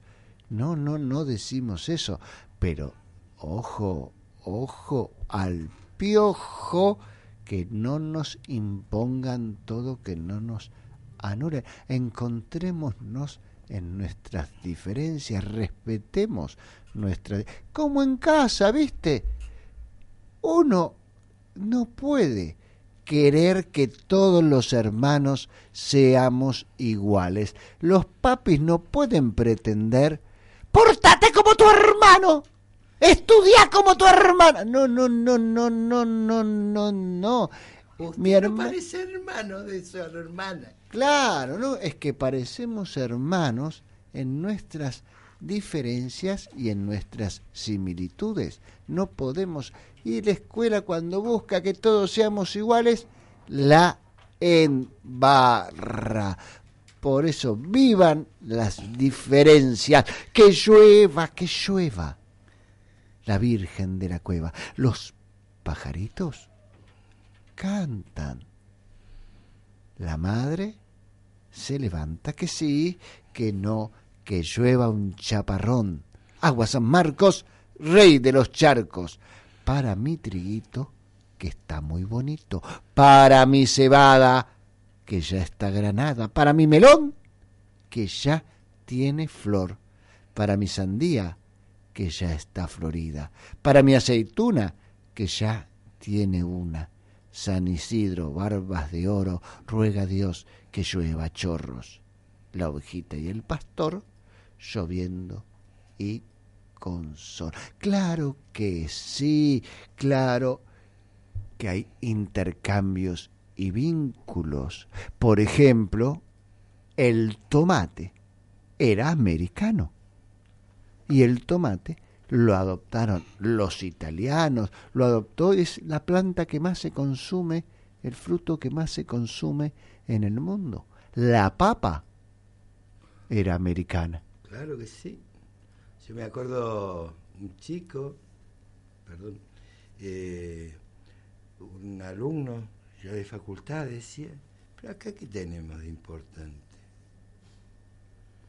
Y en realidad hay un, un libro que del mate, que es de Salvador Amaro, creo que es, y él habla de la importancia y, y, y lo que influyó a América en todo el desarrollo tecnológico de, de- del mundo. Muchas veces se piensa eso, que, que América se descubrió, pero nunca se piensa lo que dio a América al resto. O sea, como dijo acá Daniel, el tomate, la papa. La papa fue después el sustento de, de pueblos que, como Irlanda, que justamente cuando tuvieron una enfermedad en la papa fue motivo de grandes hambrunas porque su dieta se basaba en la papa. Polonia, Rusia, todos cultivan la papa, que es de origen americano, el tomate, el pimiento, el zapallo, el poroto, el maní, el maíz, o sea, infinidad, el cacao, el café, el látex, y así uno empieza a nombrar y existen innumerables plantas que han dado, eh, que nos dan sustento y nos permiten mucho del confort que tenemos actualmente, que están integradas en la mayoría de los platos, no únicamente acá en América, sino también en el resto de los países. También, por supuesto, como recién mencionaba Daniel, nadie va a rechazar las cosas que nos han venido de afuera, pero creo que tenemos un intercambio. A nosotros no nos descubrieron, nosotros también eh, participamos en esto de lo que ha sido el desarrollo de todo el mundo. No únicamente vino el desarrollo del lado de allá, del otro lado del mar. Muchas cosas se llevaron de acá. No solamente, y lamentablemente, en esto de civilizaciones que a veces eh, son dominantes y, e invisibilizan determinado tipo de actividades, como en determinados momentos se pretendió en este país invisibilizar la vegetación nuestra, porque era espinosa, porque era así desarreglada, desordenada, era diferente, no tenía nada que ver con ese ordenado que nos presentaban de otros lugares, eh, eh, se fue invisibilizando y se fue perdiendo. Y se fue perdiendo también el valor de muchas cosas. Y, y lo paradojal que no nos tenemos que olvidar es eso, ¿no? ¿Cuáles son las nuestras que no eh, que entregamos que entregamos al mundo y que el mundo por ejemplo decimos el maíz ah la polenta italiana chocolate suizo. Y son todos productos nuestros originarios que obviamente Europa los reelaboró los le, le otorgó y le dio eh, otros otros condimentos, como nosotros podemos darle otros condimentos a lo que nos viene de afuera. El látex, la rueda, que se la llevaron, el látex es de acá, es originario de acá. El algodón también tenemos algodones originarios de acá. Nosotros tenemos muchas cosas originarias, muchos animales. Eh, no necesitamos que eh, entregarnos a, a querer copiar otro país a querer copiar otra naturaleza. Y en esto de no copiar y, y, también readaptar la moda, la ropa, también no perder una ropa que dio América, la J. La J es bien quechua, bien nuestra, de yuta, y la fue adaptando todo, todo el mundo. ¿Mm? Hasta los brasileros te dicen que lo inventaron ellos. Eh, con, con, la hawaiana. eh, pero bueno, estamos. Y aquí conversando con Ricardo Asieto, que acaba de sacar eh, junto a otros autores este editorial Ecobal, que es de Córdoba, ¿no? Sí, Ecobal. sí, sí. Y además de este libro, Plantas del Centro de Argentina, ¿m? libro que eh, Ricardo junto a Marcos Carlin, Sebastián Arrundupi, Ulfo Carlin, Javier Bernasconi Salazar y Amanda Cora hicieron todo un relevamiento de las plantas del centro de Argentina. Estas plantas, la mayoría son nativas. No, ahí son, originalmente como dice en la contratapa del libro, eh, fue nosotros, básicamente la reserva hace Estamos trabajando desde el año 2012, fundamentalmente haciendo relevamiento de vegetación para ver la importancia. Se han encontrado, por supuesto, especies autóctonas, especies endémicas, quiere decir endémicas, son las especies que son propias de ese lugar, que capaz que en otro lugar no existan, y también especies exóticas, que de alguna forma los pajaritos o alguien las fue trayendo. O sea, están todas esas plantas. Originalmente el libro no fue pensado como libro, sino que se fueron haciendo fichas, confeccionando fichas eh, de las plantas que íbamos encontrando, porque justamente tenemos que hacer este relevamiento de vegetación. Como les decía, trabajamos fundamentalmente en vegetación y en dinámica de agua dentro de la reserva. Eh, y después se consideró que era interesante toda esa información que se ha ido recogiendo a lo largo de estos casi ya seis años que venimos trabajando y lo hemos sistematizado fundamentalmente Marcos Carlin, que es el editor, lo sistematizó en un libro donde se explica un poco el área que abarca la reserva, las plantas, los distintos ambientes eh, vegetales que por ahí existen, predominio de determinado tipo de composiciones vegetales, y bueno, y se consideró que era válido también difundirlos para otra gente que trabaje ya sea en forma específica o también para el público general.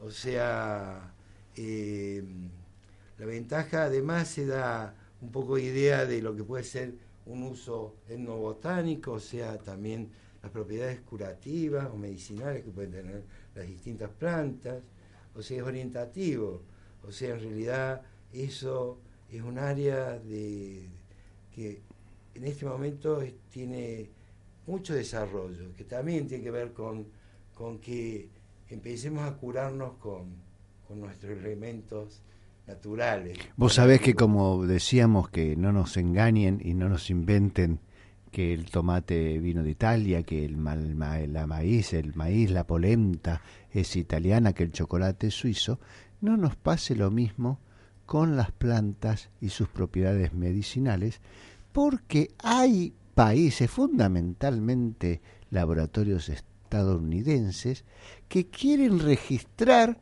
nuestras plantas como si fueran de ellos para después eh, vendernos los medicamentos que salen de esa plata, de esas plantas, y nosotros tengamos que pagar la patente como si la planta fueran de ellos.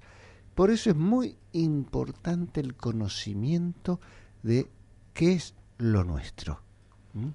¿Cuáles son nuestras reservas? ¿Cuáles son nuestros cultivos, nuestros nuestro petróleo, nuestra agua, nuestros nuestros minerales y no permitir que nos los roben tan fácilmente.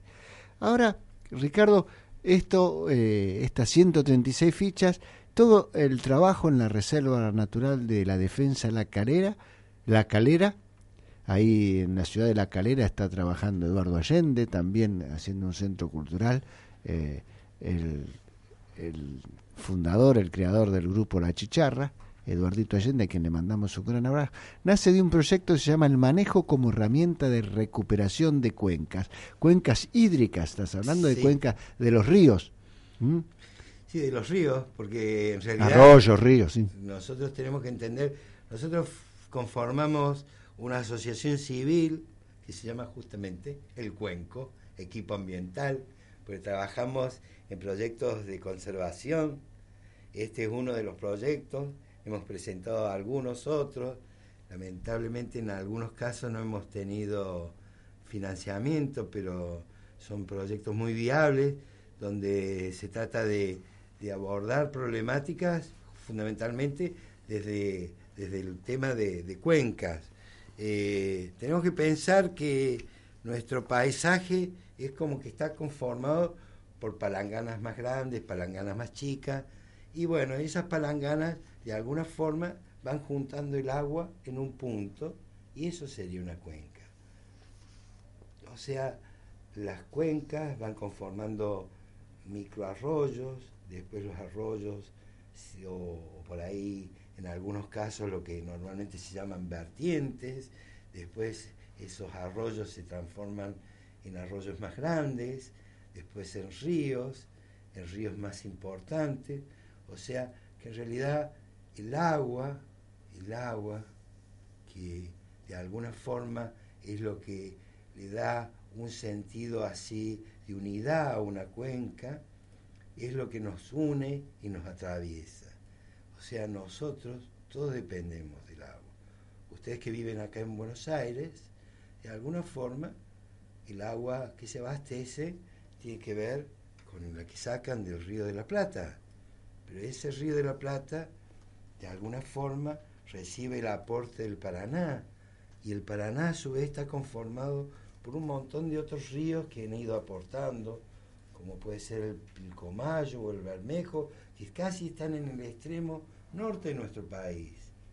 Y de alguna forma esos ríos también han recibido el aporte de otros arroyos y riachos que van haciendo toda esa red de agua.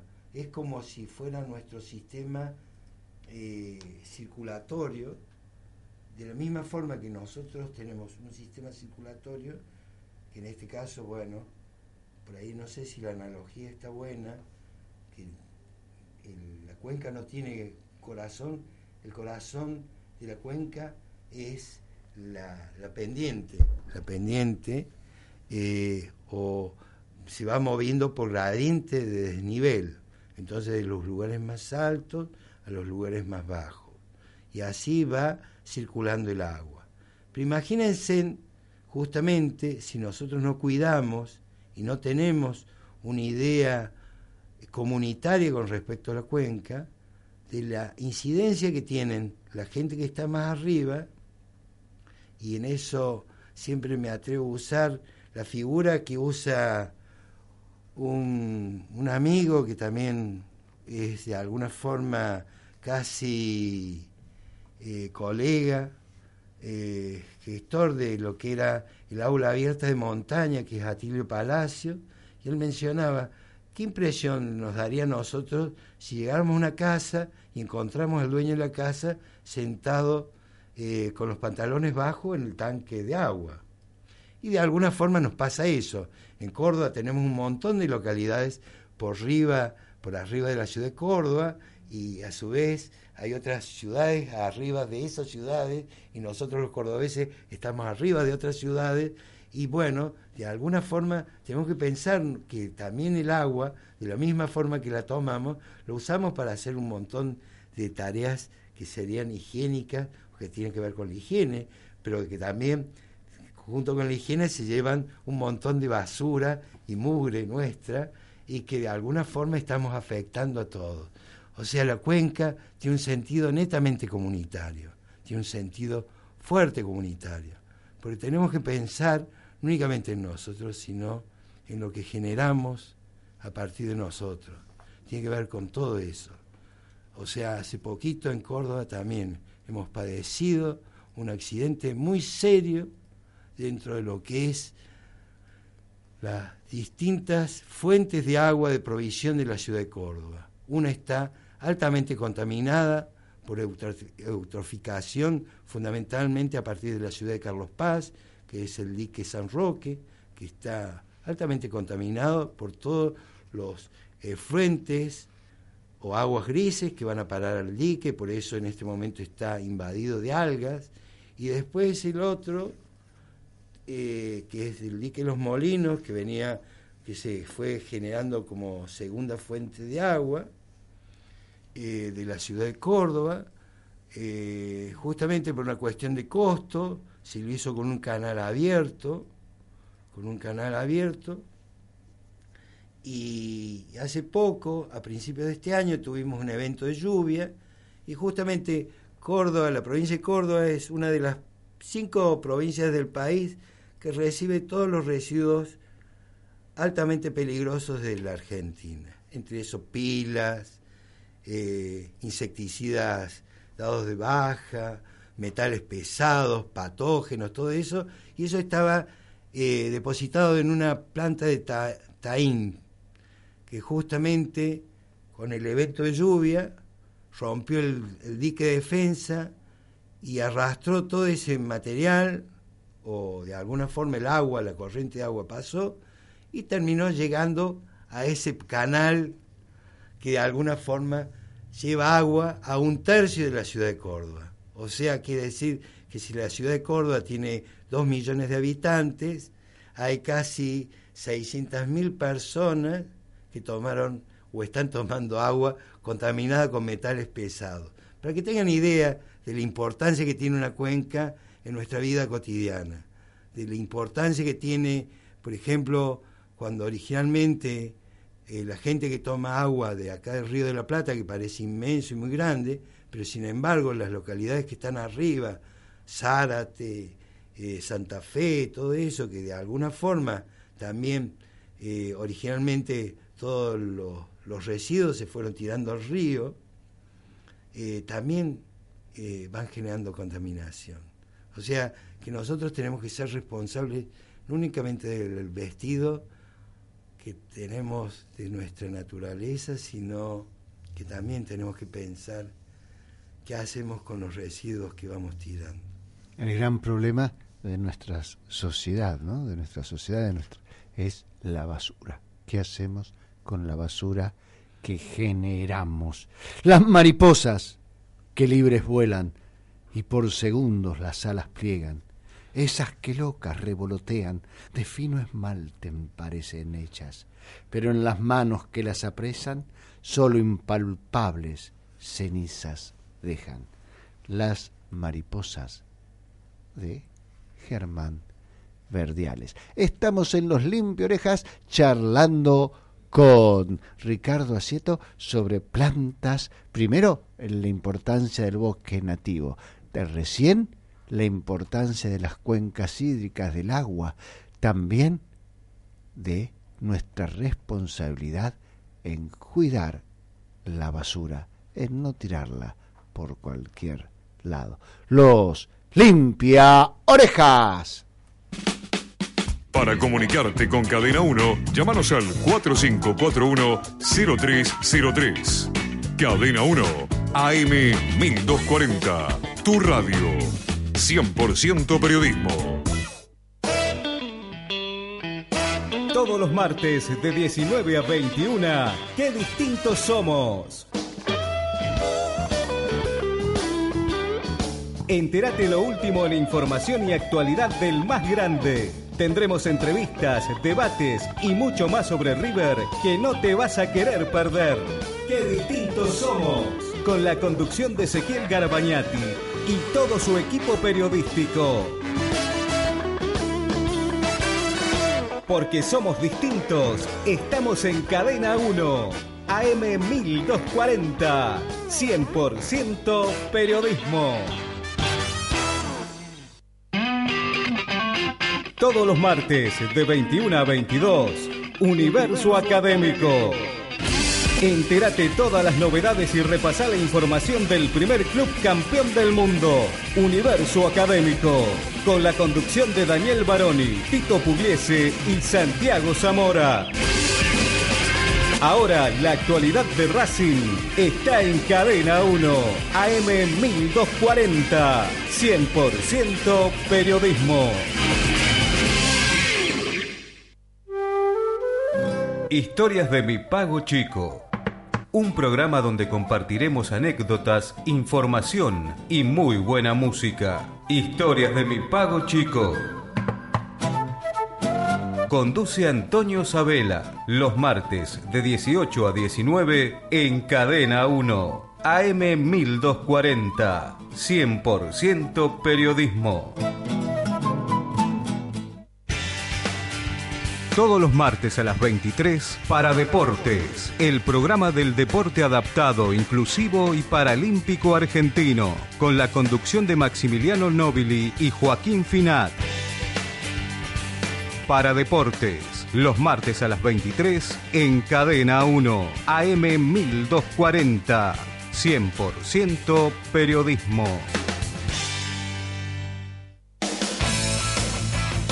Este domingo hay Copa Argentina en Cadena 1. A partir de las 15, desde la Fortaleza, San Lorenzo, Morón.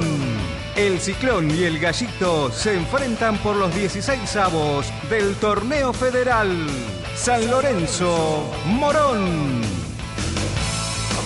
Palpita la Copa Argentina en la radio del deporte.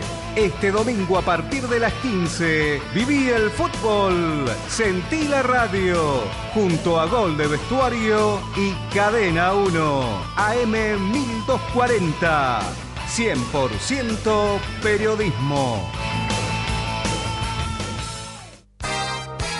Cadena 1, un lugar abierto a producciones independientes. Presentanos tu propuesta comunicándote con nuestra oficina comercial. Teléfono 4541-0303 o por mail a producciones arroba cadena1.com.ar.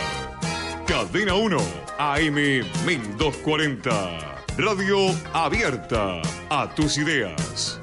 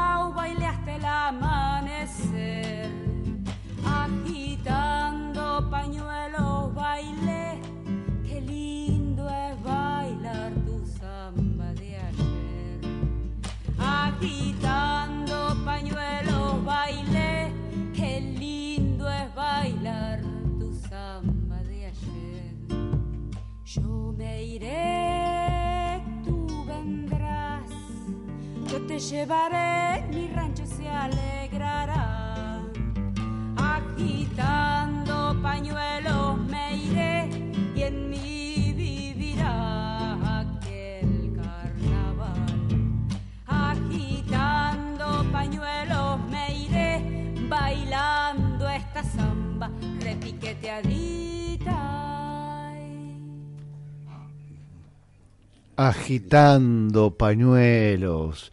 Claro, agitando pañuelos de la samba de los hermanos Ábalos por el grupo Indio Universo. Los Limpia Orejas, un programa para compartir que te decimos que Furufue,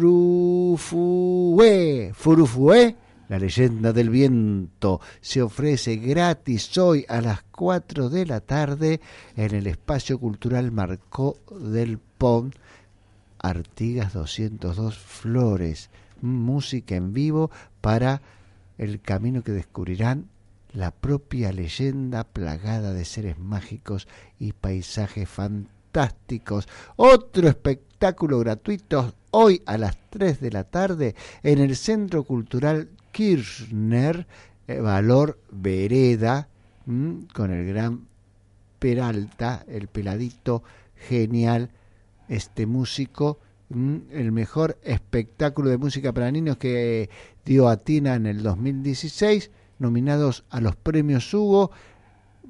Soy valiente de Valor Vereda a las a las 3, este es en el Centro Cultural Kirchner. Los limpia orejas conversando hoy aprovechando que está en Buenos Aires Ricardo Acieto, que entonces nos está contando sobre los bosques nativos, sobre las reservas naturales, sobre la importancia de las cuencas hídricas, sobre las plantas, ¿m?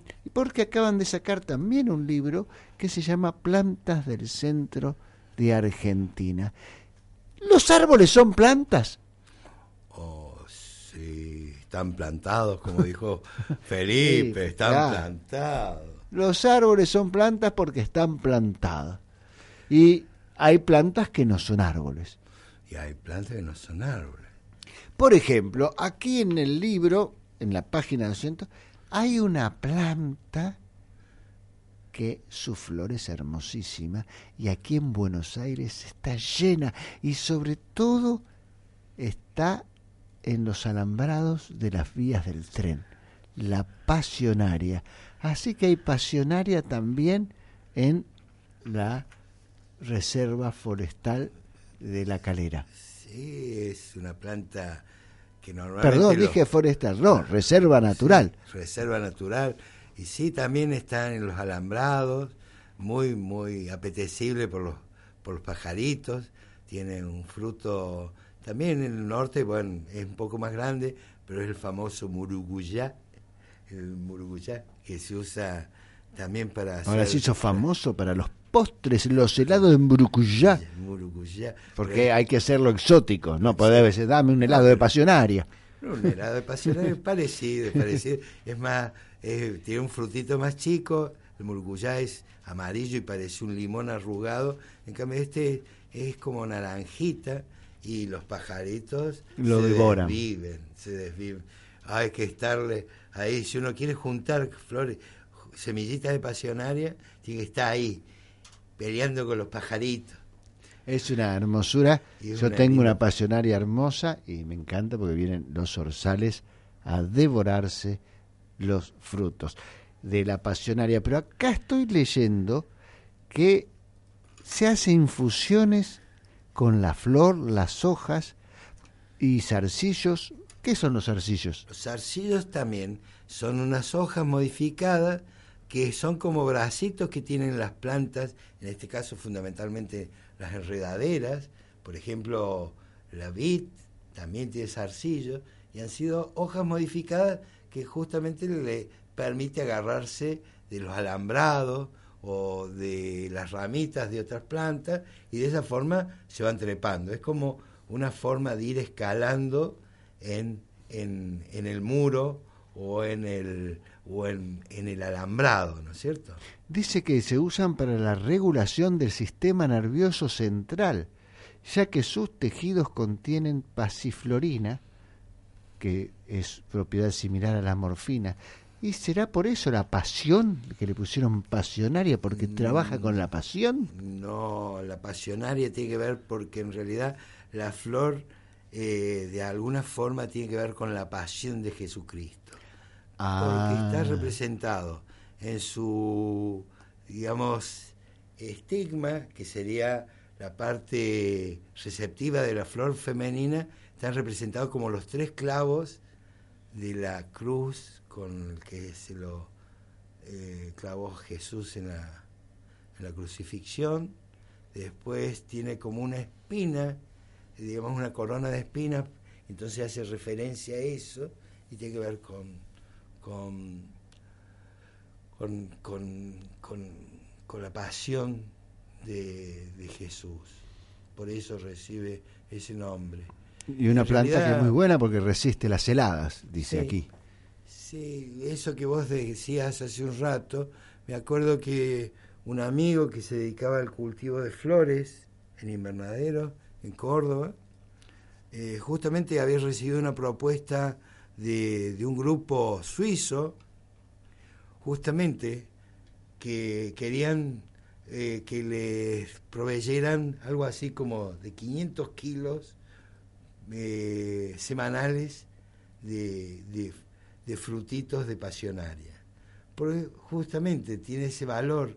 Mucha de la, de la medicina que nosotros encontramos en la farmacia, dentro de, de- de ese uso alopático, tiene que ver con, con esto, con que son drogas que se sacan a partir de, de plantas naturales. Dicen que el alcaloide armina, que tiene la pasionaria, ha sido usado con éxito en tratamientos contra el mal de Parkinson y es un gran vasirrelajante, un antitumoral. ¡Hola! F- Llegó Felipe que se había ido y volvió para poder saludar aquí a su abuela porque ya su abuela está desesperada que no le mandó un saludo. Hola, Abu. ¿Cómo estás? Muy bien, Felipe. Y en este libro de plantas también aparece una no exótica, o sea, una exótica no nativa, que es el paraíso. Uh, ese paraíso que también fue traído porque originalmente era la única planta que no se comían la langosta, que no comía la langosta, porque justamente a partir de tiene un montón de alcaloides que son sumamente tóxicos y venenosos. Sí, muchos lo usaban para hacer un, un líquido, machacando y cosas, y poniéndose la cabeza contra los piojos. Un purín, un purín de, de paraíso para los piojos, para los piojos y realmente, justamente es sumamente amargo y sumamente peligroso. Hay que tener mucho cuidado con... Y acá lo dice el libro que se usa para tratar la pediculosis, o sea, los piojos. ¿Vos tenés piojo? No. ¿Nunca Uh. tuviste piojo? Sí. Ah, no hay chico que se precie de ser chico si no tuvo alguna vez piojo. Piojo. Oh, con razón, yo no tuve piojo nunca. Nunca tuviste piojo. Por eso no me han dado regalo del día del niño, Claro. A ver, el chiste que nos despedimos. Ay, con el último chiste de Felipe nos vamos a ir despidiendo. La copa... No, ¿qué le dijo la copa de un árbol a, a la copa de otro árbol? ¿Qué le dijo la copa de un árbol a la copa de otro árbol? ¿Qué le dijo Felipe? ¿Brindamos? Ay, eso sí, porque se está llegando la hora de ir a brindar, de ir a almorzar. Se acabó el desayuno. Se acabó el desayuno, nos vamos a almorzar. Gracias Sergio Zenelli por la operación técnica, Fernando Casasco en la producción ejecutiva, Felipe, hoy con pocos chistes porque acá en la radio le regalaron una hora de computación gratis y se puso al hermano que le habían prohibido la computación, Felipe hoy le va a decir que estuvo chiva, chiva, chiva, una hora en la, compu. Los limpia orejas, una producción de Plus Producciones. Chau, chau, chau. Gracias Ricardo Asieto, te esperamos próximamente por aquí, ¿eh? Bueno, como no, muchas gracias por la invitación. Ha sido un placer y espero que me hayan entendido. Y un saludo para todos ustedes. ¡Chau! Coco, espabilate, espabilate che senza mi coco, espabilate, senza mi coco guai, coro coro coro mi canca. Espabilate che senza mi coco, espabilate, espabilate che senza mi coco, espabilate, senza mi coco guai, coro coro coro mi Oh, c'è meccina tanti, mina embri, mina merava, mi uova masucava, aguanina, oh, c'è meccina tanti, mina embri, mina merava, mi uova masucava, aguanina. Espabilate che senza vi cocco, espabilate,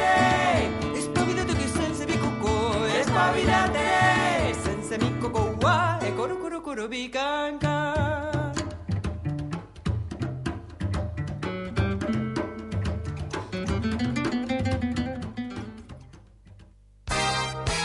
Cadena 1, un lugar abierto a producciones independientes. Presentanos tu propuesta comunicándote con nuestra oficina comercial. Teléfono 4541-0303 o por mail a producciones arroba cadena1.com.ar.